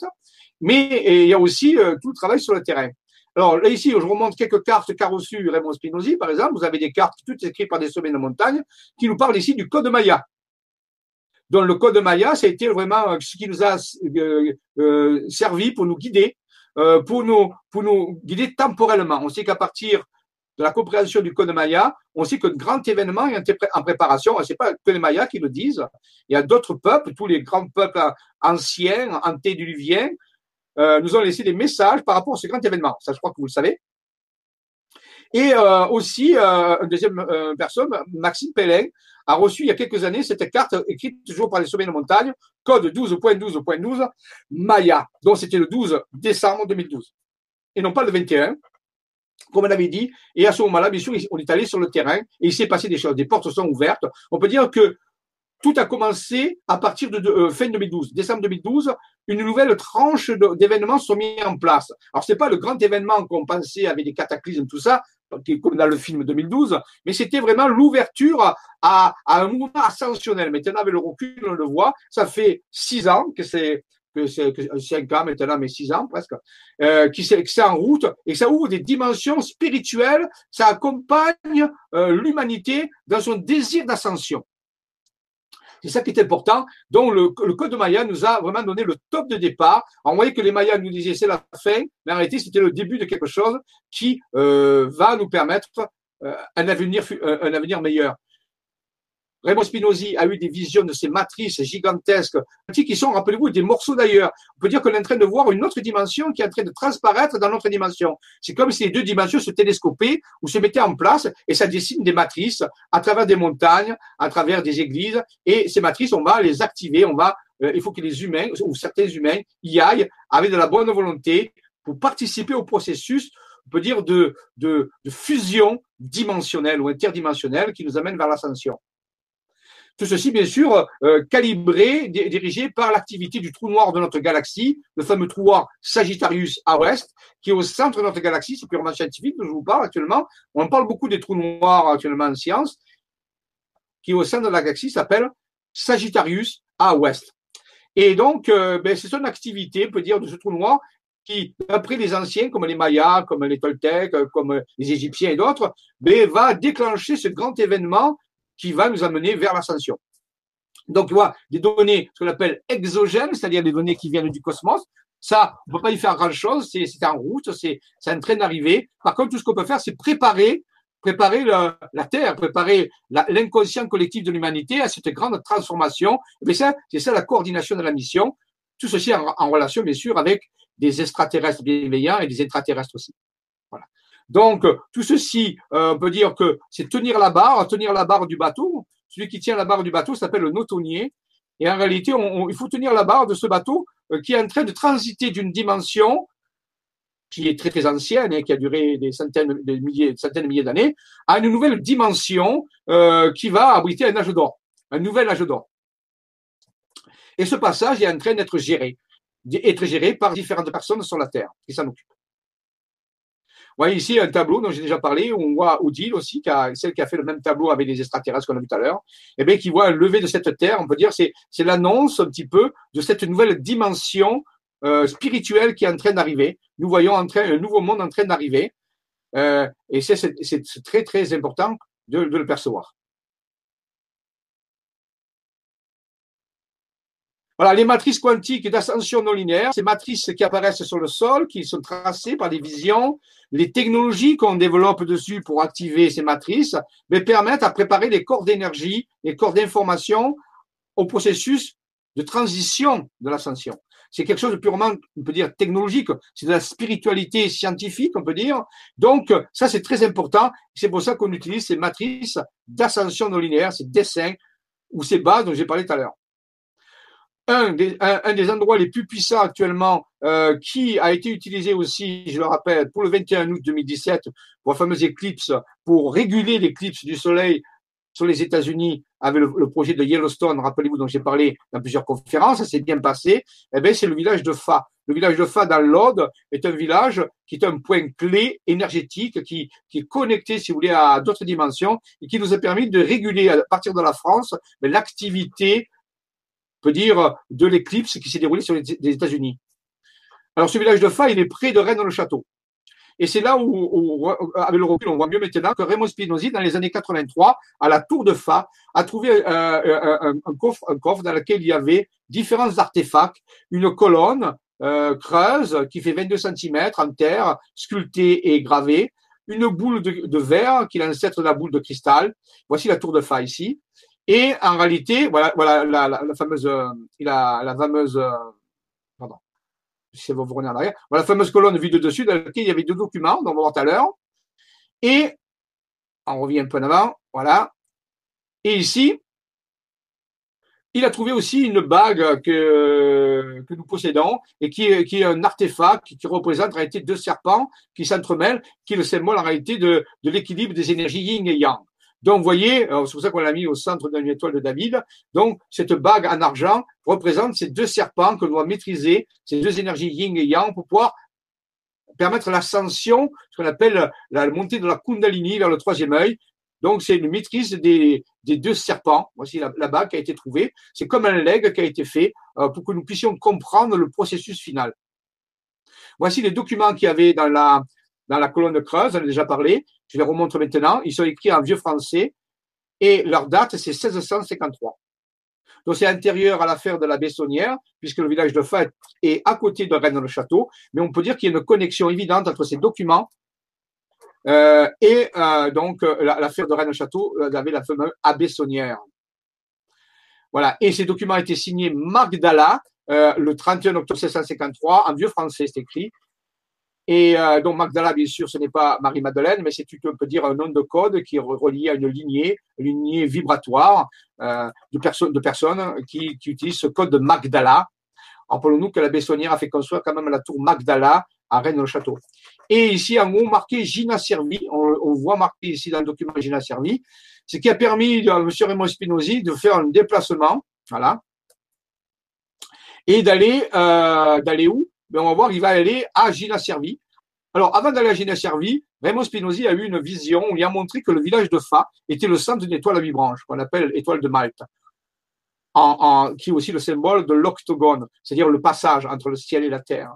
Donc on voit que euh, ici ce sont des montagnes et des villages. On voit que le village de Vakufa ici était euh, était au centre d'une géométrie sacrée, on peut dire, ou d'une géométrie symbolique. Donc c'était pas un endroit au hasard. Croix de Malte sur le temple de Fa, Fa, qui je rappelle veut dire Fanum, qui veut dire le lieu sacré. La tour visigothique de Fa est un lieu fondamental, un point d'énergie où les anciens avaient caché des documents et des informations, peut-être en vue des grands événements que nous sommes en train de vivre. Nous allons, nous allons donc aller à Gina Servi, puisque c'est inscrit sur le document. Pour ceci, on va faire à peu près 500 km.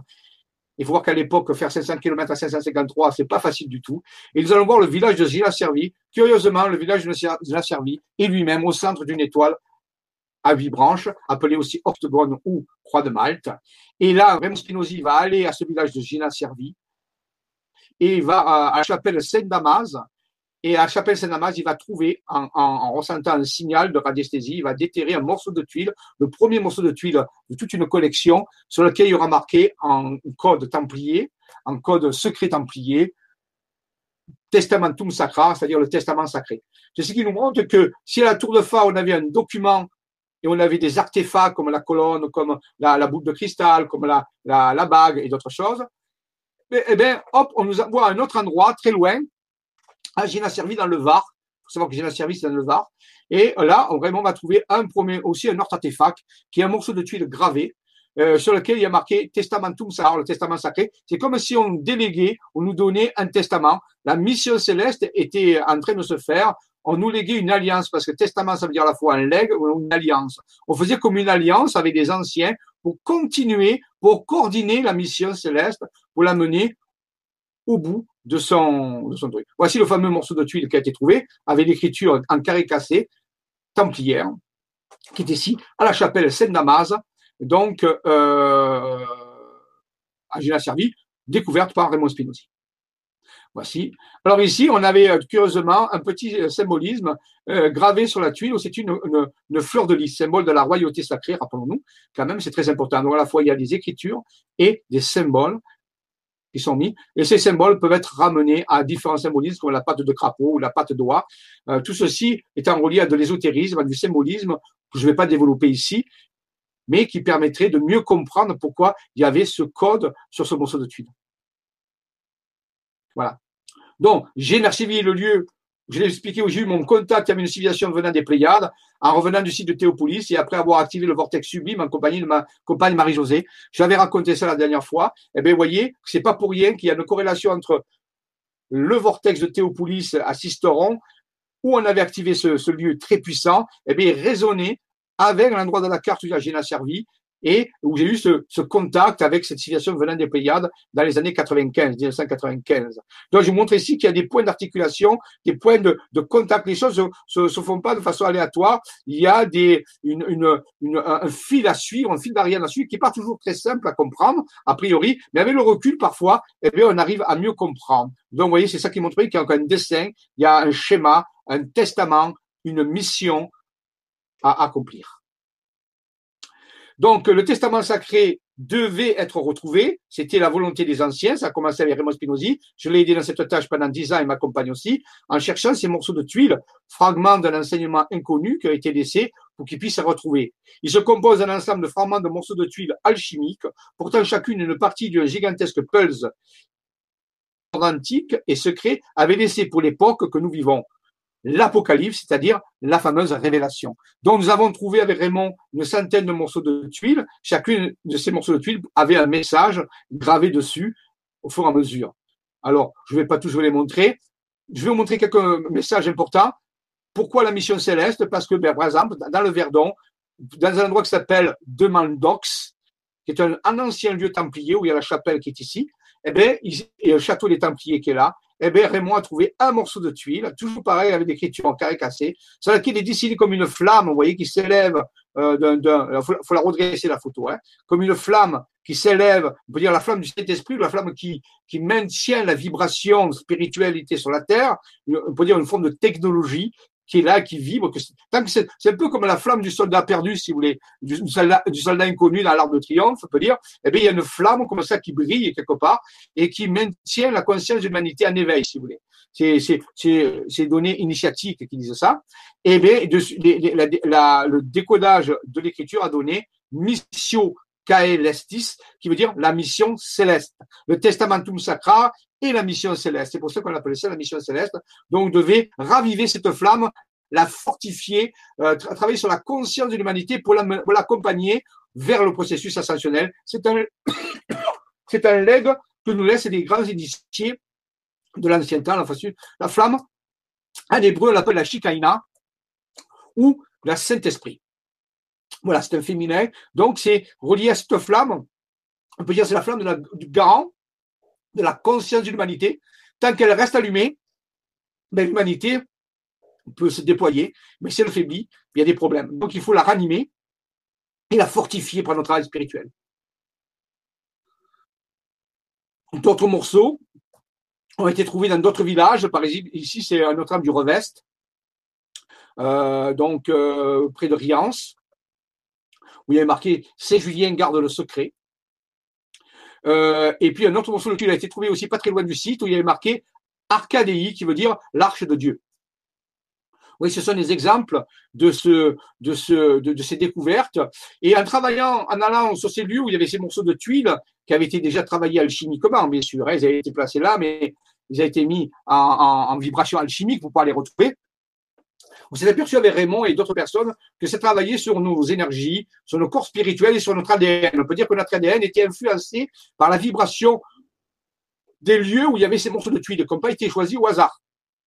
Donc, le fait de chercher ces, lieux, de rentrer en contact avec eux, en communion avec eux, eh bien, ça avait modifier notre code génétique, nous gêne un petit peu, notre spiritualité, notre fréquence vibratoire et notre conscience. Donc ça, c'est aussi quelque chose à savoir. Quand on va travailler sur des lieux sacrés, des lieux qui sont représentés sur des cartes, par des schémas, qu'on fait un travail de communion, euh, de, de, recueillement, qui veut dire être dans le cœur, eh bien, il y a quelque chose qui se passe, il y a des vibrations qui sont échangées, on rentre en résonance, et il y a des modifications qui se font dans notre biochimie, dans notre ADN et dans notre conscience. C'est une façon aussi de s'élever spirituellement image des crop circles, ou des personnes qui disent qu'ils vont dans les crop circles et sentent des changements en eux, des modifications de leur conscience et de leur énergie. C'est la même chose. Un autre, euh, euh, morceau de tuile a été trouvé du côté de Taverne. Taverne qui se trouve dans le Var, il y marqué Arca. Arca veut dire le coffre, la cassette, le cercueil, la cellule, ou le borne délimatrice. Est-ce que ça parle aussi de l'arche? C'est aussi une arche. Donc, est-ce que c'est une indication sur le passage d'une arche, l'arche de l'alliance. Appelez-vous, euh, testamentum sacrar veut dire le testament, le legs, la nouvelle alliance. Là, donc, on avait une indication peut-être que du passage d'une des arches d'alliance, il y en a plusieurs, dans la région du Var. Vous voyez, ici, un petit peu pareil, à Saint-Julien, rappelez-vous tout à l'heure, on disait que Saint-Julien euh, euh, cache le secret. eh bien, quand nous sommes à Saint-Julien, le Montagnier, qui se trouve pas très loin de, de donc euh, de cette église où on avait trouvé le morceau de tuile, euh, Saint-Julien garde le secret, eh bien nous sommes allés à Saint-Julien et là on a trouvé un morceau de tuile, Raymond a trouvé un morceau de tuile, il a marqué ici chercher le maître. Alors ce maître qui est-il euh, Est-ce que c'est un maître initiatique? Est-ce que c'est le maître intérieur? Vous voyez, on a travaillé sur nos vibrations et a eu, c'est un peu un jeu de piste, on a découvert certains et par contre, ce qu'on a découvert autour de Saint-Julien-le-Montagnier, c'est un lieu templier, il faut le savoir, il y, a, il y, a, un ancien château templier. Vous voyez que les templiers sont souvent au rendez-vous un lieu très très mystique et très particulier qui dégage une vibration euh, très curieuse et on va souvent quand on va à Saint-Julien-le-Montagnier, on va se recueillir devant ce lieu, on peut dire, d'une vibration très puissante et très mystique. Est-ce que c'était ça, chercher le maître? Peut-être qu'il y a quelque chose qui a été mis là et qui joue ce rôle d'initiation, on ne sait pas. Mais ça nous mène dans le cimetière de Saint-Julien-le-Montagnier, euh, que Marie-Josée, c'est là que Marie-Josée, ma compagne, a trouvé la bague que l'être intérieur de Raymond lui avait annoncé quelques jours avant. L'être intérieur de Raymond avait annoncé à Marie-Josée qu'elle trouverait un objet euh, dans un des lieux où on a visité, pas forcément le cimetière, mais dans un des lieux. Et là, on va travaillé sur le cimetière et à un moment donné, Marie-Josée euh, reçoit une vibration, on va se mettre à creuser et là, elle va retirer une bague qui va apparaître. Vous voyez, la bague, elle est là, euh, très, très puissante. Elle ressemble un peu à, la flamme de la chicaïna. Tout à l'heure, dans la morceau de tuile, rappelez-vous, euh, Missio vous trouvez cette bague, nous avons entièrement été guidés par la pure synchronicité. Cette bague a, peut-être appartenu à Marie Desnarneau, la compagne de la Bestonnière. C'est une théorie qu'on a émise par rapport à. Voici la bague euh, qui était dans ce cimetière, qui était là, on peut dire, dans une cache énergétique, dans une cache vibratoire.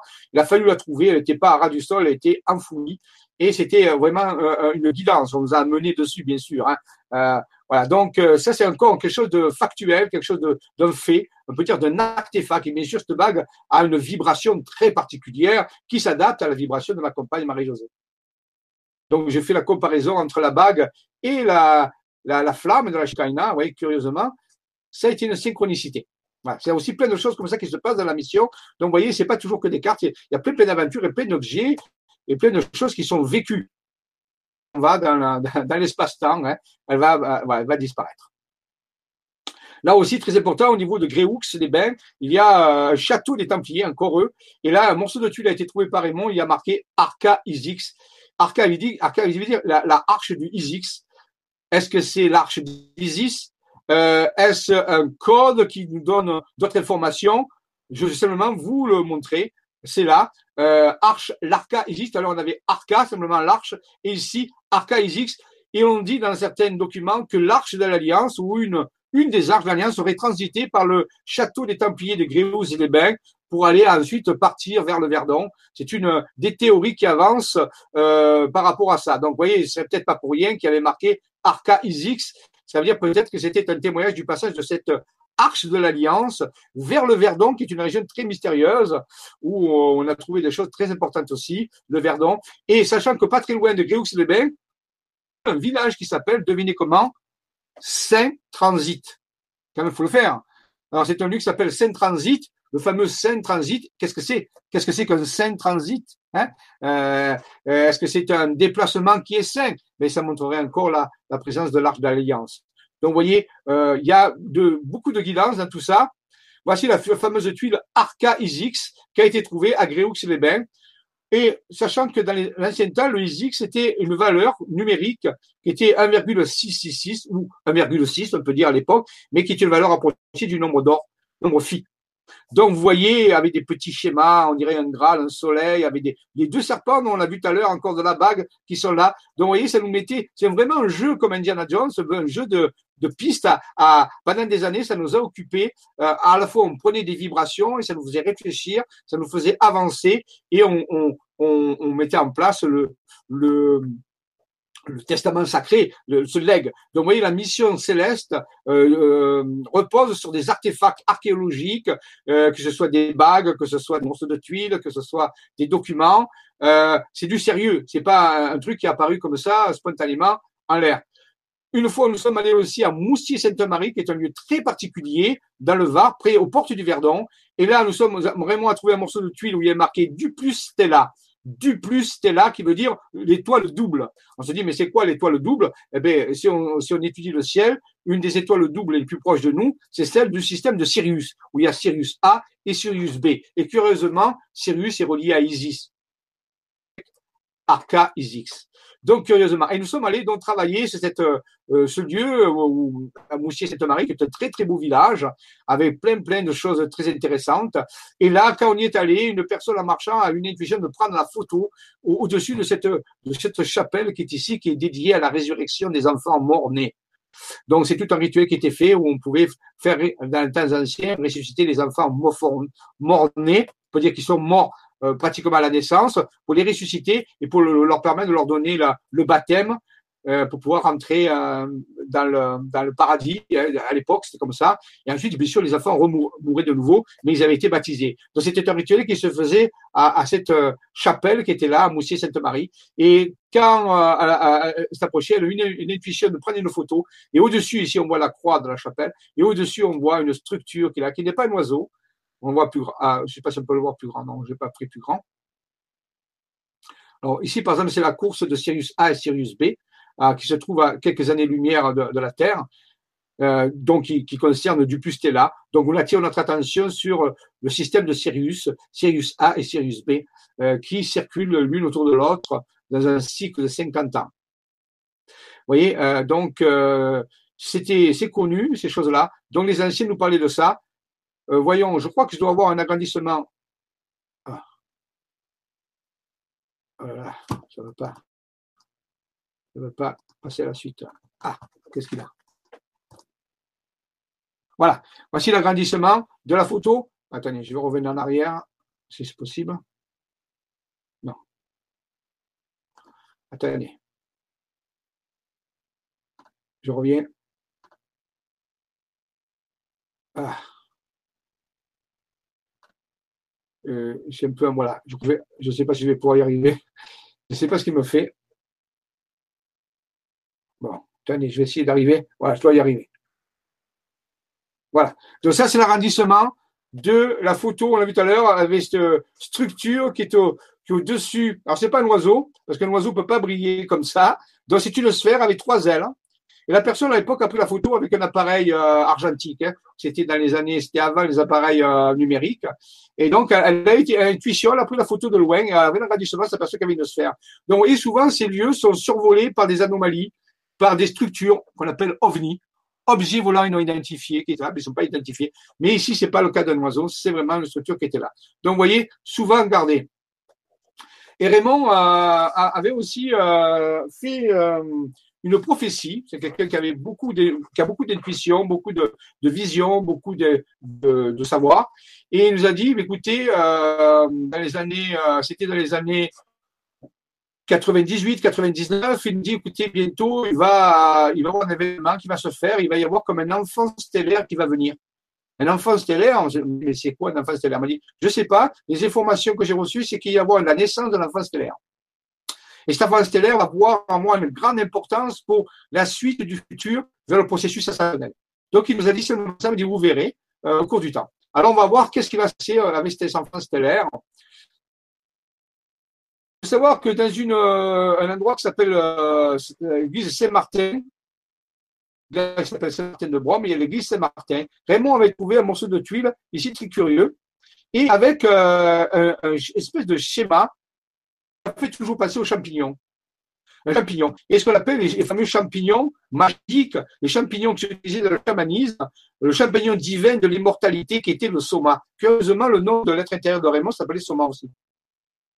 On sait que les chamans utilisaient ces champignons, certaines cultures de chamans utilisent les champignons, d'autres utilisent d'autres substances qu'on appelle antéogènes, qui veut dire qui génèrent la divinité à l'intérieur de soi. Antéogènes c'est pas les, choses psychédéliques et tout ça. Ce sont des rituels sacrés faits par le chamanisme qui ont plusieurs milliers d'années euh, et qui ont permis euh, le développement de certaines civilisations. C'est très sérieux, c'est étudié scientifiquement actuellement. Et donc, euh, je me suis dit, tiens, c'est curieux qu'un morceau de tuile fait penser à, la présence d'un champignon. Le tuile, la comparaison avec le champignon. Et au village d'Ambus, qui est dans, le Var aussi, marqué Subtus Isis, sous Isis. C'est ce qui nous indiquait la présence d'une grotte. Donc il fallait trouver une grotte et qui était peut-être reliée à, un champignon. On ne sait pas. On avait euh, pensé à tout ça, mais on n'était pas beaucoup plus avancé. On va donc. Euh, alors avant d'y aller, pour finir, euh, cette prophétie de l'enfant stellaire, eh bien, vraiment a trouvé aussi un morceau de tuile à Comsortuby, qui est, qui est à la porte du Verdon aussi, euh, un village relié aux Templiers, où il y a eu des commanderies des Templiers. Saint-Jean, qui est là, qui est dédié, on peut dire, à, à, l'époque initiatique de la Saint-Jean qui est une, qui est une société qui est très euh, utilisée dans les sociétés secrètes pour faire des rituels solaires, on peut dire. Et bien là, près de cette chapelle, il a trouvé un morceau de tuile marqué Maria Magdalena de Harry Potter, Marie-Madeleine donne le pouvoir, ou transmet le pouvoir, ou transmet la connaissance. Et ici, sur ce morceau de tuile, on voit un, petit vase qui est gravé, qui peut tout simplement le Graal. Donc là aussi, ça va donner un peu raison, un petit peu à Da Vinci pourquoi pas. Si Marie-Madeleine transmet le pouvoir, elle transmet le pouvoir de quoi? Du Graal.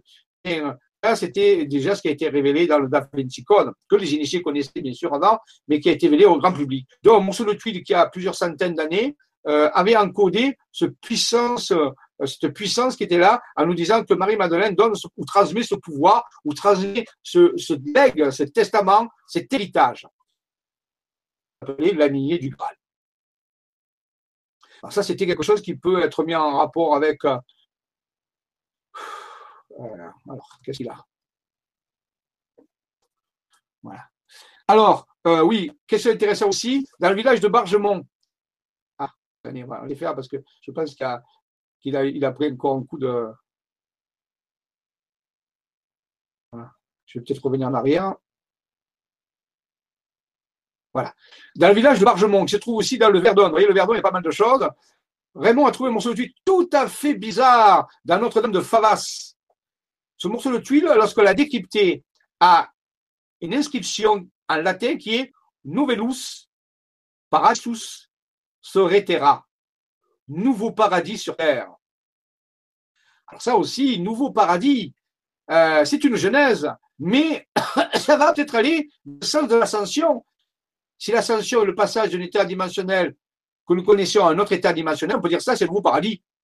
Donc ça veut dire que les anciens avaient anticipé ce processus, parce que nouveau paradis sur Terre, euh, ça ne peut dire que par rapport à ça. Bien sûr, on ne peut pas avoir une nouvelle genèse comme ça spontanément. Donc en réalité, ça veut dire qu'il y a un grand événement qui va amener une genèse, un nouveau départ, mais non pas dans les dimensions que nous connaissons, mais dans les dimensions supérieures. Ce processus s'appelle l'ascension. Donc vous voyez, nous avons que, suivi les, les directives en réalité qu'il y avait sur ce testament qui nous a guidés tout au cours euh, par exemple, dans le château médiéval de Bruaurillac, eh bien, il y avait euh, une, tuile qui parlait de opus, qui veut dire l'œuvre, l'œuvre alchimique. Donc, vous voyez, c'était tous ces fragments d'informations nous étaient donnés pour nous guider dans la mission, pour coordonner la mission.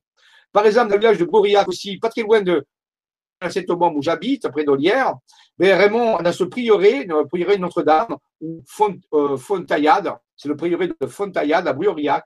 Et eh bien là, un jour, il a il a trouvé un de tuile où il y a marqué Messia unicus, Messie unique.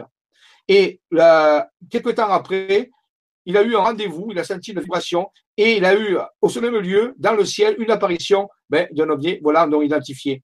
Et c'est là qu'il a reçu le nom de son être intérieur, et euh, Soma. Et c'est là qu'il a perçu que son être intérieur s'appelait Soma, son être divin, son être quantique intérieur, était Soma, celui qui va le guider pour la révélation des matrices, pour faire tout le reste de l'histoire, c'est lui. C'est là qu'il a reçu cette vibration. C'était comme un cadeau qui a été transmis euh, par rapport à tout ça. Alors, Messie unique, ça veut dire quoi? Ce n'est pas du tout religieux. Messie veut dire celui qui, qui, apporte la rédemption. En réalité, unique dans le sens global. C'est-à-dire qu'en réalité, ici, on parle que chaque humain va se sauver lui-même par son travail spirituel. Ça veut dire quoi? Un Messie unique en réalité. Ça veut dire quelque part la salvation, le sauvetage euh, de la dérive dans laquelle nous trouvons va se faire par la, prise de conscience de l'humanité. C'est ça ce que ça veut dire. Ici, dans le village du Bourguet, chapelle Sainte-Anne, toujours dans le Verdon, eh bien, une tuile va s'appeler alchimia, alchimie. Et on nous indique la voie comment va, va opérer ce Messie unique, comment va opérer ce collectif, on peut dire, de transformation, via l'alchimie spirituelle. C'est pour ça que dans les, ateliers des Jedi, les, vibra, de l'Académie Jedi, actuellement, on étudie l'alchimie spirituelle. Oui, je suis simplement les directives euh, données par le Testamentum Sacra, par le testament sacré des initiés, qui nous disait utiliser l'alchimie spirituelle, bien sûr, hein, l'alchimie spirituelle pour transmuter les états de conscience. Un petit peu à l'image. Rappelez tout à l'heure, on nous disait Maria Magdalena, Donar et Poter, et ce, puissance. Eh bien, imaginons un œuf. On va un œuf. Et eh bien, de cet œuf, vous voyez, on peut faire apparaître le fameux scarabée. Scarabée, qui est le symbole en Égypte de la renaissance, de l'immortalité. Ce qu'on nous propose, c'est-à-dire une renaissance dans un état vibratoire supérieur. Et curieusement, euh, ce monsieur, un ami de Raymond Spinozzi, en 93, a trouvé près du village de Sénès, dans le Verdon, en dessous de tuile, il est marqué Ovum omnipotem, aux œufs, toute puissance. Rappelons-nous l'œuf que nous avons vu tout à l'heure, l'œuf du scarabée, le scarabée qui, cache un œuf, ou l'œuf cache le scarabée, on peut dire, eh bien, aux œufs toute puissance, c'est-à-dire par la, transmutation alchimique. Il faut savoir que l'œuf se représente aussi la tanor, le, creuset dans lequel se fait la, la transmutation de la conscience qui nous prépare à l'ascension. Vous voulez nous dire, voici quelques morceaux de tuiles euh, incisés que Raymond Spinozzi a trouvés tout au long de sa quête. Voici un tableau, curieusement, Marie-Madeleine tenant un œuf rouge symbolisant la fécondité et la renaissance dans l'église russe de Sainte Marie-Madeleine à Jérusalem. Cette fresque du 19e siècle voilà, représente Marie-Madeleine montrant un œuf à Tibère, empereur romain. Les œufs de couleur ont longtemps évoqué Éostre, déesse du printemps. Donc rappelez-vous tout à l'heure, Maria Magdalena donna Harry Potter, et aux œufs toute puissance. Curieusement, on voit que Marie-Madeleine, elle transmet cette puissance à travers l'œuf, c'est-à-dire l'alchimie spirituelle, la nouvelle naissance. Curieusement, chez les Égyptiens, si on va dans certains temples égyptiens, ici, euh, c'est tiré de l'œuvre de Dronalo Melchisedec, l'ancien, l'ancien secret de la fleur de vie, que je vous recommande de lire, qui est très, très important, tome 1. Ici, on a retrouvé des fresques où on voit ce qu'on appelle des roues multidimensionnelles à 24 rayons. Et on voit aussi des, des personnages, qu'on appelle les néters, des dieux, qui sont entrés en procession et ils portent tous sur leur tête, devinez quoi, un œuf de couleur rouge. Et ici, on va voir tout à l'heure, il y a une espèce d'angle. Vous voyez, la, trajectoire de ces dieux qui portent sur tête cet œuf, maintenant, il va se trouver en perpendiculaire avec le fameux Dieu qui est ici, qui est en train de maîtriser en réalité euh, un, dragon, un monstre. Donc ici, euh, la fresque, hein, et ici on voit ces néters qui poussent. Alors, quatre roues de passage interdimensionnel, sur les quatre éléments, on peut dire, 24 rayons par roue, ce sont des passages euh, de roues interdimensionnelles et l'œuf rouge qui est porté dessus, et ici, un angle de 80 degrés sur ce personnage qui maîtrise, en réalité, on peut dire le désordre, le chaos, l'entropie qui est ici, le fameux monstre qu'on a vu tout à l'heure. Et donc, en réalité, l'angle de 90 degrés ici nous indique dans l'ésotérisme ou dans le symbolisme un passage dimensionnel, le passage à un nouvel axe. Parce que je rajoute à deux dimensions une, dimension supplémentaire, par exemple la troisième dimension, mais je vais la mettre à 90 degrés par rapport au plan. Donc chaque fois que j'ai 90 degrés, ça indique symboliquement le passage dimensionnel. On nous dit, vous allez avoir une nouvelle naissance en faisant un passage dimensionnel, interdimensionnel, dans une nouvelle fréquence de réalité que certains vont appeler le processus ascensionnel. Donc, vous voyez que les Égyptiens, tout à l'heure, avaient la connaissance de ces choses-là. Et curieusement, il y a 1, 2, 3, 4, 5, 6, 7 néters. C'est-à-dire, le 7 est un symbole, rappelez-vous, de la création. Les 7 jours.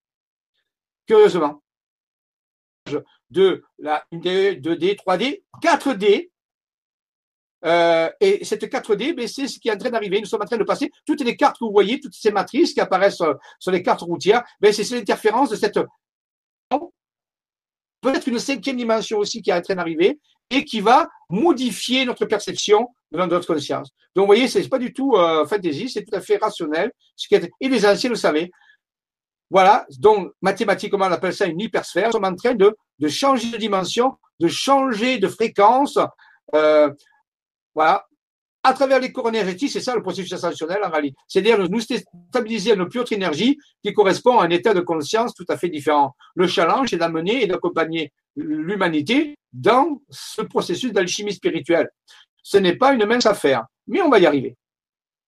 Vous voyez, les différentes sphères de conscience représentent différentes dimensions de l'être. Les anciens nous ont légué ce message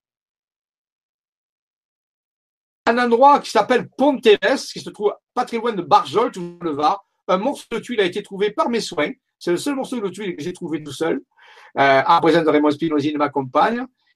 Et ce morceau de tuile, euh, enterré dans le château de Ponteves, dans les ruines du château, mais il y avait euh, un, message dessus. C'était Santus Spiritus, le Saint-Esprit, la fameuse flamme dont on l'a vu tout à l'heure la China, de Missio Caelestis. Je rappelle que Potevès, ça voulait dire le pont des dieux.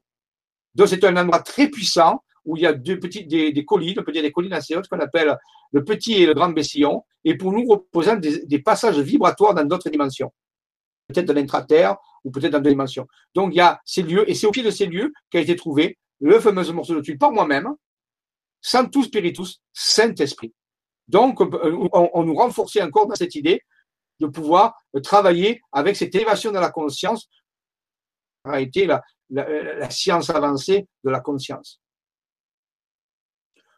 Alors, Raymond Spinozzi, je vous donne quelques exemples ici de, de par exemple. Il a travaillé Ponteves, le village de Ponteves, qui se trouve près de loin de Barjol, dans le Var, il a écrit le temple de Jérusalem. Eh bien, si on fait égale 2, C égale 3, en donnant à chaque lettre une valeur numérique dans l'ordre qu'on a dit, ça s'appelle l'alpha-numérisation, A égale 1, B égale 2 et Z égale 26, eh bien, le temple de Jérusalem, ça vaut 201. Eh bien, l'étoile à six branches, ça vaut 201. Ça veut dire que le temple de Jérusalem peut être représenté par une étoile à six branches. La dématrie, mathématiquement, nous le dit. Très bien, retenons ce fait. Voilà. Eh bien, regardez. Structure qui est en train d'apparaître. Raymond a eu la vision. Il fait apparaître ce que s'appelle la Jérusalem provençale. Jérusalem veut dire la ville sacrée provençale. Ponteves se trouve ici. Et déploie cette structure, c'est pour ça qu'on a trouvé la, la tuile de cet esprit par rapport à ça. Mais si on étudie plus précisément, on va obtenir ceci. Rappelez-vous, le temple de Jérusalem. On revient en arrière deux secondes. Regardez, la guématrie nous dit ah, le temple de Jérusalem, l'étoile à six branches, dont le temple se trouve dans, dans la Jérusalem. Le temple se trouve dans la Jérusalem, parce que Jérusalem, c'est la ville. Donc le temple de Salomon se trouve dans la ville de Jérusalem. Donc ici, on a la ville de Jérusalem. Donc Ponteves se trouve ici. A toutes ces structures de matrice dans cette vision d'autres dimensions, en réalité, de l'autre dimension qui est en train d'apparaître, de l'autre dimension de conscience qui est en train d'interférer avec la nôtre. Ça dessine ça. La nouvelle Jérusalem céleste, Jérusalem veut dire la ville sacrée, provençale, parce que se trouve en Provence. Mais si j'étudie encore plus près, Raymond, à cette révélation, le temple de Jérusalem, l'étoile à six branches, et euh, Ponteves est ici. Donc en réalité, accord totalement avec la, cartographie. Alors bien sûr, il n'y a pas un temple construit euh, physiquement comme à Jérusalem, c'est un temple énergétique, vibratoire, qui est là et qui nous révèle. Donc vous voyez, tout au long de notre histoire, on a été vraiment rationnel. C'est du, rationnel, de l'irrationnel, on peut dire. Hein. Oui, mais ça a été accompagné. Donc, dès qu'il y avait la guématrie qui nous donnait des informations, mais ben, les cartes apparaissaient et confirmaient la présence et aller travailler sur ces lieux, mais rappelez-vous, je l'ai dit tout à l'heure, ça euh, modifie, ça fait de l'alchimie spirituelle, ça modifie la conscience, ça modifie les gènes, l'ADN, ça modifie les vibrations, ça modifie la santé, ça modifie, on a aussi des téléchargements de la nouvelle connaissance. Tout, ce sont des technologies de résonance, si vous voulez. Hein. Alors ici, d'autres exemples de guématrie. On l'a redit tout à l'heure, le temple de Jérusalem 201, l'étoile à six branches 201, le message de la tuile 288, 228 en alpha et 177 en oméga. L'oméga, c'est A égale 26, B égale 25, c'est l'inverse, si vous voulez. Donc, il y a rarement l'alpha égale l'oméga. C'est très rare. Et regardez, 227, si j'écris 227 en lettres, ça vaut 228. L'alpha de Sanctus Spiritus. Et c'est quoi 227 Vous direz, d'accord, mais 227, c'est quoi? Mais 227, ça peut être le code de Marie-Madeleine. Pourquoi? Parce que la fête de Marie-Madeleine, c'est le 22 juillet. Et 22 juillet, c'est 22, et juillet, c'est le septième mois de l'année. Donc 227, c'est un code pour cacher Marie-Madeleine. Donc on peut dire que, rappelez-vous, dans les Écritures, il est dit dans l'Évangile que c'est Marie-Madeleine qui a reçu le Saint-Esprit en premier, qui ensuite a rayonné sur les apôtres à un après la mort du Christ. Donc à un moment donné, Marie-Madeleine a reçu cette vibration, c'est inscrit dans la guématrie. On voit aussi euh, l'expansion de conscience 228 se relier au Saint-Esprit, à la vibration, dire, de ces matrices, eh bien, ça fait l'expansion de la conscience. Rappelez-vous, c'est pour le processus ascensionnel. La christologie de l'homme. La christologie de l'homme, 228 aussi. Les sources de lumière, 228 aussi. Vérifiez tout ça. Pouvez le calculer vous-même. Donc, vous voyez, alors, maintenant, ça c'est les valeurs en alpha, les valeurs en oméga. On part A égale 26, B égale 25. Eh bien, cette fois-ci, par exemple, on trouve les gardiens du Graal, 177, le Saint-Esprit amène aux gardiens du Graal. les gardiens du Graal, c'est toutes ces sociétés initiatiques bénéfiques qui ont, qui ont préservé le, le, pouvoir de Marie-Madeleine, le pouvoir de la, la, famille christique, on peut dire, de Jésus, Marie-Madeleine et de sa descendance. Les, la porte des cieux, le vortex, la porte des cieux, l'ouverture, la Jérusalem, céleste. Le message angélique, le message des, euh, le message, c'est un peu curieux parce que angélique, ça veut dire euh, ange, c'est un messager. Donc c'est le message de la vibration de la lumière, on peut dire. Et la nouvelle science, le Sanctus Spiritus, c'est la nouvelle science, la science quantique, la science de la conscience ou la physique de la conscience. On peut poser aussi des questions. Euh, à l'époque, on travaillait avec une structure qui s'appelait le Grasal. C'était un petit peu le nom qu'on avait donné à nos centres de recherche. On dit que symbolise le Grasal Alpha de 138, réponse Myriam de Magdala, l'ascension de 138.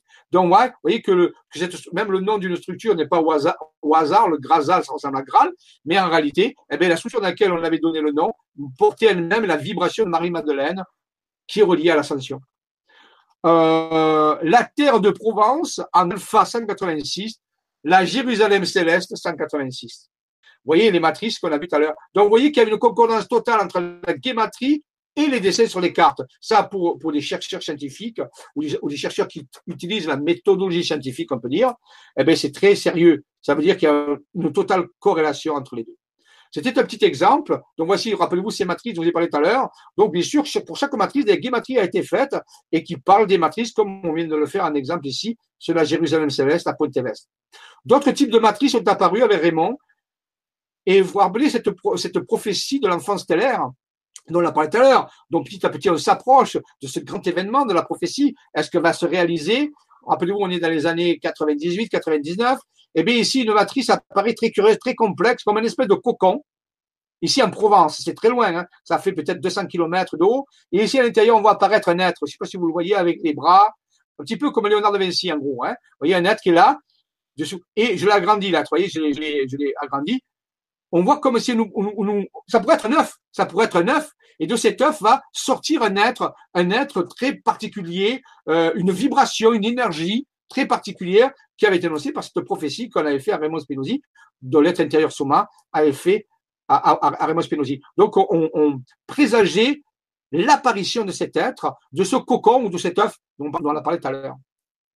Très bien, donc matrice très, très, très euh, très exact. Regardez la, la, perfection, la symétrie totale sur des centaines de kilomètres avec des montagnes. C'est quelque chose de, de perfection absolue. C'est, rappelez-vous, l'interférence d'une dimension supérieure avec une autre dimension qui permet ben, de faire apparaître ces dessins.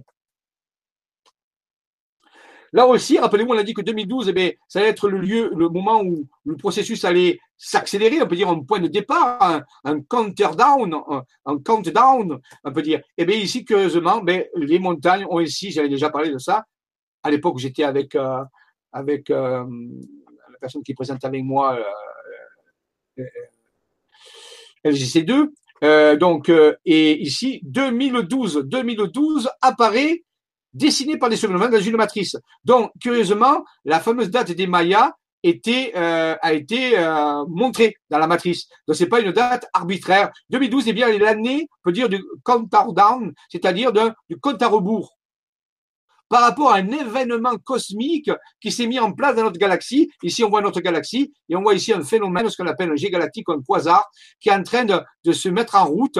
Et des scientifiques ont, visualisé ça. C'est purement scientifique. Il y a un événement qui, qui s'est déroulé, qui va nous atteindre bientôt. On peut dire que cet événement s'est déroulé il y a peut-être 26 000 ans. Pourquoi? Ben, Tout simplement parce que euh, le centre de notre galaxie, il y a un trou noir.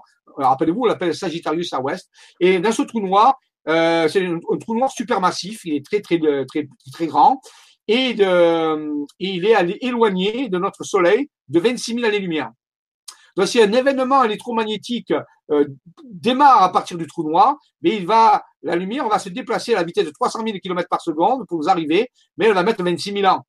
Et curieusement, 26 000 ans, c'est l'année de l'année cosmique que les anciens disaient que tous les 26 000 ans, il y, a, quelque chose qui se passe de grands événements. Donc, on peut dire qu'il y a 26 000 ans, il y a un événement que les scientifiques ont reproduit, si vous voulez, au niveau du trou noir, et que ben, c'est en train d'arriver, que c'est en train de nous toucher. C'est pour ça que les anciens Mayas savaient qu'il y avoir un événement dans ces années-là, parce que c'était parti, parce que c'était un phénomène astrophysique, une vague d'énergie qu'on appelle la galactique, la solar galactic wave, la, vague galactique solaire, qui va toucher notre Soleil, qui est en train de toucher notre Soleil justement, et qui est en train de modifier positivement l'ambiance de la conscience planétaire, mais pas que planétaire, de la conscience du ciel solaire. Donc, vous voyez, si on a vraiment un événement scientifique et on peut le corréler à l'année 2012, on peut dire que ça a commencé à partir de 2012. Alors, c'est pas un événement qui arrive d'un coup, c'est un, événement qui, qui progresse dans le temps, comme une vague qui enfle, qui enfle, qui enfle, qui enfle, et, et qui va bientôt euh, son maximum Euh, peut-être le 28 juillet 2019, on ne sait pas. Mais il y a quelque chose qui est en train d'arriver. Alors, euh, à partir de là, bien sûr, euh, toute cette opération sur les, avec des tuiles, avec des cartes, avec des matrices. Et ici, je vous demande, je vous montre pas tout parce qu'il y aurait énormément de matériel. Montrer que c'est une histoire construite. Ça s'est fait. Nous n'avons pas encore parlé euh, de, la prophétie. Rassurez-vous, je pense qu'on en parlera la prochaine fois parce que là, on n'arrive pas à ce qu'elle a fait. Mais bientôt, je vais vous parler de cette prophétie, de la rédaction de cet enfant stellaire qui avait été annoncé. Et quelques temps après, euh, on va faire des rencontres pour, pour soutenir dans cette mission céleste, rappelez-vous, ça s'appelle céleste, donc il va y avoir des, des, des, des, des intelligences humaines qui vont s'impliquer. Bon, je pense qu'elles ont toujours été là, mais qu'elles attendaient le moment. Et ces, civilisations célestes, nous, on va les appeler, vous allez voir pourquoi, d'exil. D'exil qui veut dire, en réalité, ceux d'Orion. Ou ceux du bras d'Orion, pas confondre, hein, ceux du bras d'Orion, ou le peuple des étoiles. Et donc, il, y a, il va y avoir dans cette mission, cette coordination de la mission céleste, une interaction avec des civilisations célestes qui sont impliquées dans le processus ascensionnel, qui viennent nous aider, nous soutenir. Et pour cela, elles attendent patiemment ben, que nous changions notre conscience, que nous quittions nos peurs, que nous quittions notre réserve, que nous soyons prêts et disponibles aussi à, à faire ce travail spirituel sur nous. Et actuellement, bien sûr, elles sont là et euh, elles commencent à interagir avec tous ceux qui sont de bonne volonté. Raymond a eu des contacts avec eux, et c'était un contact, vous voyez ici, on même des photos qu'il a pris au moment de ce contact, qui était en Provence. Voici un vaisseau Xil qui est là, au-dessus de la tête de son ami Arioneski, le vaisseau qui est là. Donc ça, ce vaisseau a apparu plusieurs fois. Alors parfois c'est des petits vaisseaux, parfois c'est des vaisseaux plus importants. Ils sont là. À l'époque, c'est des photos argentiques. Je rappelle, il n'y avait pas de numérique. C'était avant, avant les années 2000. Voilà, donc ici, l'agrandissement montre deux sphères qui sont reliées l'une à l'autre euh, dans le ciel. Et un jour, il y a eu un contact euh, avec euh, un contact qui s'est préparé, on peut dire une ascension vibratoire qui s'est préparée pendant six mois, où les célestes ont fait, ont fait, ont fait une offre à Raymond Spinozzi et à son ami, Henri Olienski, de venir euh, en contact avec eux. Mais pour ça, ils devaient faire un travail d'alchimie spirituelle pendant six mois et se préparer de façon drastique et volontaire à l'augmentation de leur fréquence. Donc, ils ont accepté et pendant six mois, ils ont fait ce travail préparé. Et un jour, ils leur donnaient rendez-vous. Et Raymond était là, euh, donc c'est en Provence, c'est pas, c'est pas très loin de la Sainte-Baume, et dans le massif de la Sainte-Baume en réalité. Et donc, euh, ici, à un moment donné, le vaisseau est arrivé. Vous voyez, ici, à 15 heures de l'après-midi, alors je c'est autour des années 2000. Et donc, il a pris quelques photos du vaisseau qui était en train d'arriver. Alors, j'ai même fait des analyses, vous voyez, pour montrer que c'est bien réel. Hein, vous voyez, ce vaisseau, il est là. J'ai, analysé l'image. Donc, le contact a été préparé et il est là. Vous voyez, j'ai de vous montrer. Et là, ils ont été, qu'est-ce qui, s'est passé? Ben, Ils ont été, ils ont eu ce contact, un, on peut dire un transfert de conscience, une, une projection euh, dans ce vaisseau. Et c'est à partir de là, ils ont eu une ascension dans un autre plan de conscience qui est là. C'est la même chose que les matrices qu'on a vues, c'est la même chose que les inscriptions qu'on voit, mais ils ont été, on peut dire, téléportés dans la conscience, projetés une projection de conscience avec une technologie qui est due avec le vaisseau, pour recevoir euh, la, sa mission. Euh, il est allé à l'intérieur d'une structure spirituelle super lumineuse. Et là, il a reçu sa mission. Et la mission euh, qui était, c'était d'activer, d'activer les matrices qu'il recevait euh, en vision. Donc, il a su que c'était ça qu'on lui demandait. Qu'en réalité, ben, c'était bien d'avoir des visions, c'était bien de faire les matrices, mais qu'il fallait aller sur le terrain et activer. Ils ont dit, il faut activer tout cela. Voilà. Alors dans le vaisseau, il, a, nous a dit que c'était pas du tout euh, petit, comme on croyait le voir, un petit vaisseau. À l'intérieur du vaisseau, c'était infini. En réalité, euh, on, certains scientifiques savent ça, parce que dans d'autres dimensions, si ce qui apparaît dans notre dimension est relativement petit, ben, les dimensions à l'intérieur de l'objet peuvent être infinies. C'est ce qu'on appelle une dilatation dimensionnelle. Donc, ce sont des technologies qui existent où l'intérieur est plus grand que l'extérieur. Ça existe vraiment. Et donc Raymond était dans cette structure, on peut dire tout, tout était bleu, il y avait des filaments, c'était vraiment comme euh, dans un ailleurs, dans une structure. Et c'est là où il a reçu, euh, rappelez-vous, cette mission d'activer, d'activer par l'alchimie spirituelle toutes les structures qu'il allait voir, toutes les structures qu'on va lui révéler, que Soma allait lui révéler à travers la vision, au niveau de la terre entière. Ouais, oui, c'est un petit peu l'image qu'il a, qu'il a eue, et on lui a fait comprendre que c'était cette mission et que je, et que, bien sûr, je pouvais l'aider dans cette tâche. C'est pour ça que, je suis mis à, travailler avec lui, avec ma compagne et d'autres personnes maintenant, où on travaille par rapport à ça. Et ils ont parlé des civilisations invisibles du passé et du futur qui soutenaient en réalité ce projet ascensionnel qui allait bientôt aboutir dans les années qui, les années qui viennent. Voilà, il a dit, il faut activer ça. Ici, vous avez une vision euh, qui a été, euh, elle, par contre, donnée par Alain Ballas. Alain Ballas, lui aussi, Alain a eu une, une vision et il a pu tracer, en reliant les commanderies templières, après on retrouve les templiers, euh, dans le sud de la France, tous ces schémas où il y a un Graal, où il y a des étoiles, où il y a la fleur de ville, où il y a l'arbre kabbalistique de vie, ou tout ça, et ça raconte une histoire. Et à Raymond, il a dit, ben, oui, tous ces dessins que vous voyez, toutes ces, ces représentations d'une autre dimension qui a été interagir avec l'autre, eh bien, il faut l'activer. Il faut aller sur le terrain, amener des personnes et faire un travail spirituel. C'est vraiment fondamental pour aider euh, euh, à, ce que l'interface des deux dimensions se passe bien, la résonance se passe au mieux. Voilà un petit peu ce qu'était la mission céleste par rapport à tout ça. La coordination de la mission. Alors bien sûr, il a, fallu, mettre tout ça en place après. Ça a pris du temps. Ça a pris du temps. Et pour cela, on a construit on a, mis en place une structure qui s'appelle FSV. Alors, FSV, c'est un ensemble de chercheurs informels, euh, de chercheurs ou pas. Euh, c'est tous les gens de bonne volonté qui veulent participer à ce programme, que tout se passe bien et que tout se passe pour le mieux, sachant que le mieux peut changer tous les jours. C'est-à-dire ça progresse tous les temps jusqu'au grand événement. Donc c'est vraiment une force, on peut dire, laïque, non religieuse, spirituelle, vibratoire, de tous les gens, quelle que soit leur confession, et ça importe peu. Vous pouvez même être athée si vous voulez, c'est pas un problème, mais seulement vous travaillez pour le bien de l'humanité, pour l'évolution de la conscience globale de l'humanité, jusqu'au grand événement du passage qui est prévu par les anciens, ce que a, ce nous a dit. Euh, donc, euh, alors FSV, ça veut dire la force, la santé et la vitalité planétaire. Donc, s'occupe de la force. Et voilà, donc elle, n'a pas de limite. Elle, peut s'adresser à tout le monde. Hein. Ce n'est pas, pas un club, ce n'est pas une, un ordre, ce n'est pas une association. C'est un, une façon de voir les choses. C'est un sigle qui permet de rassembler toute l'humanité, au moins tous ceux qui veulent travailler dans, cette partie-là. Elle est bien sûr reliée à des célestes dans le ciel, ainsi de suite. Bien sûr, rappelez-moi, on a parlé de ça, de cette euh, union entre le ciel et la terre.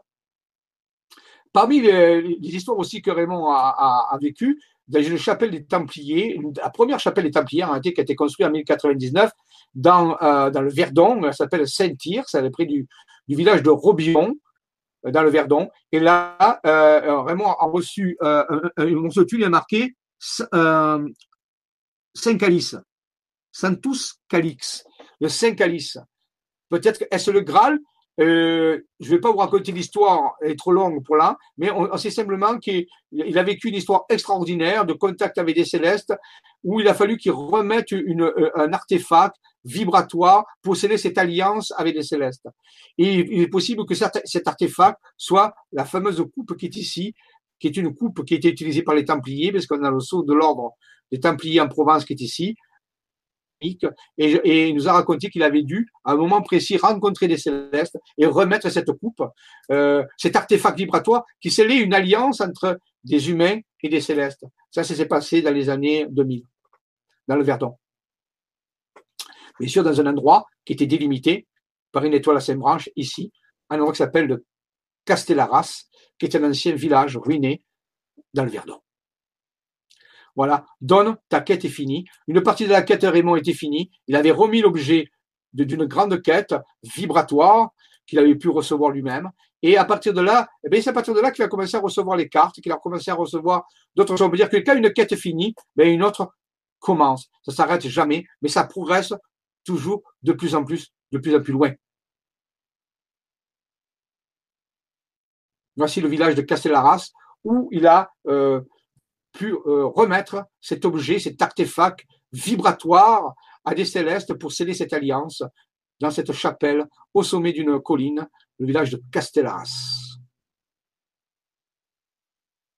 Voilà, donc, euh, voyez, le Verdon, pour finir, je vais parler un petit peu du Verdon. Alfred Wezen a écrit plusieurs livres. C'est un chercheur qui est mort, qui est décédé maintenant, qui a beaucoup travaillé sur le Verdon. Il a écrit plusieurs livres sur le Verdon, dont le dernier, s'appelle le Graal interdit ou le Verdon secret. les temps sont révolus.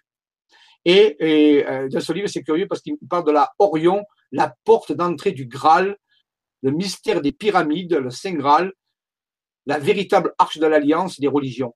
Dans ce livre exceptionnel qui est difficile à trouver, il relate les découvertes qu'il a fait dans le Verdon. Il semblerait que le Verdon soit un lieu très, très particulier, très puissant, cachant des secrets encore à, qui vont être dévoilés au cours du temps, un, endroit vibratoire que nous avons parcouru avec Raymond pendant des, des mois lui pendant des années. Et c'est en parcourant ces lieux très particuliers aussi qu'il y a un travail vibratoire qui se fait sur la conscience, il y a une alchimie qui se fait. Chaque fois qu'on a travaillé sur ces lieux, on change, on n'est plus jamais le même. Et c'est ça qui fait que petit à petit, il y a un processus d'ascension qui se fait.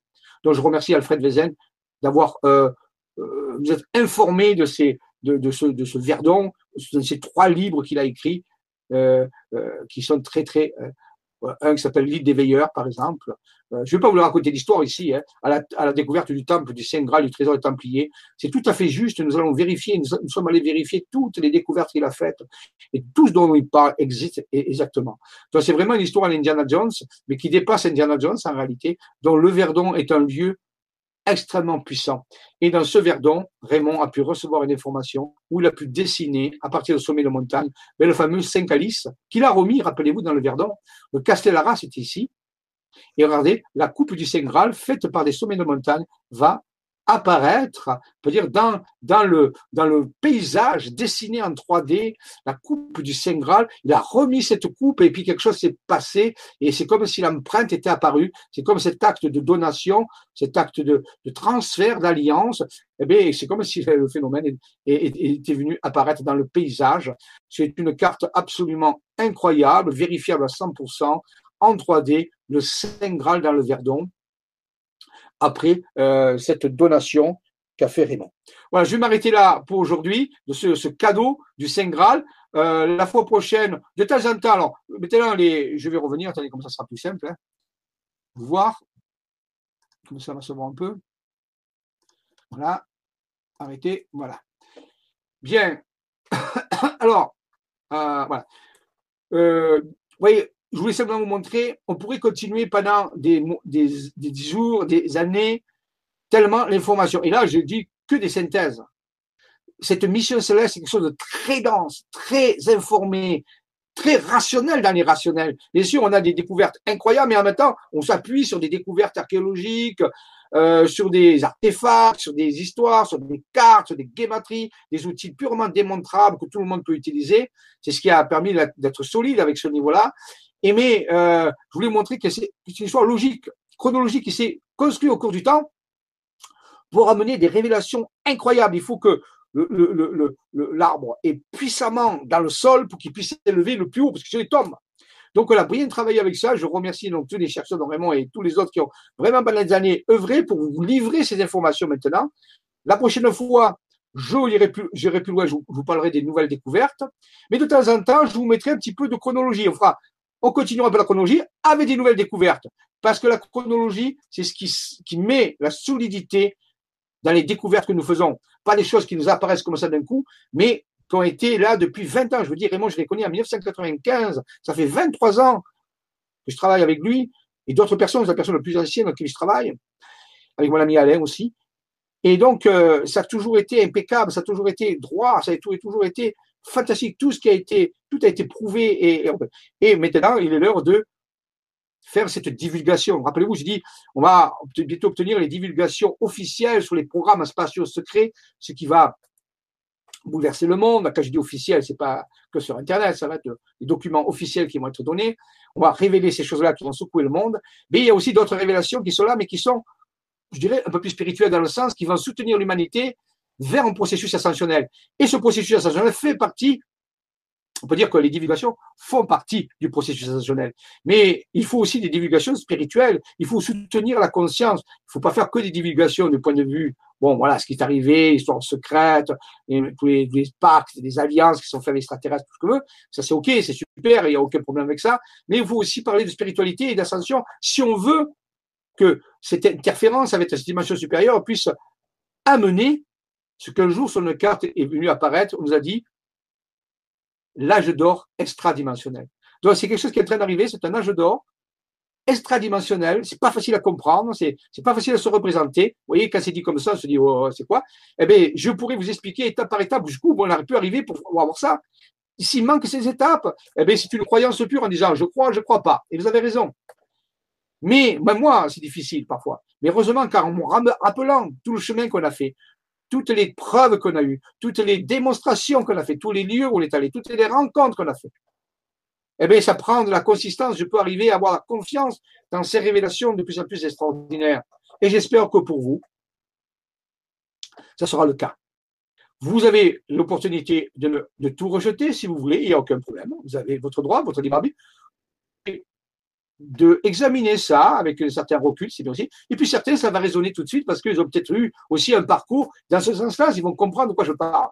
Mais l'essentiel, c'est que les choses soient divulguées et divulguer d'une boisson spirituelle. Nous, on s'occupe de la divulgation spirituelle et j'espère que d'autres groupes dans le monde vont aussi le faire. À la fois divulgation matérielle avec des alliances, des programmes spatiaux qui sont avant tout militaires, il faut le savoir. Hein. Eh bien, je crois qu'il faut des divulgations civiles aussi, des divulgations spirituelles qui donnent une confiance, qui donnent un futur à l'humanité. Donc, je remercie tous les gens, les donneurs d'alerte, tous qui font des révélations, mais rappelez-vous qu'il faut aussi des révélations spirituelles. Je vous remercie de votre, euh, euh, patience, de votre écoute. Euh, la prochaine fois, je vous rappelle, ça sera donc, alors, la prochaine Vibra conférence se fera, attendez que je regarde, Vibra le 22 février, normalement, le 22 février.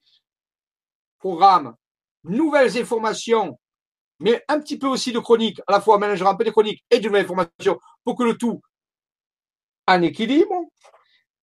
Et le vibratelier, bah, le prochain, il est, la semaine prochaine, il est le 30, mais sinon celui en février, il sera le 27 février. Je vous remercie encore. Peut-être que Dolly est là, si elle veut nous parler. Je ne sais pas si elle a résolu ses problèmes de communication. Euh... je ne vais pas faire marcher la caméra parce que j'ai quelques petits soucis.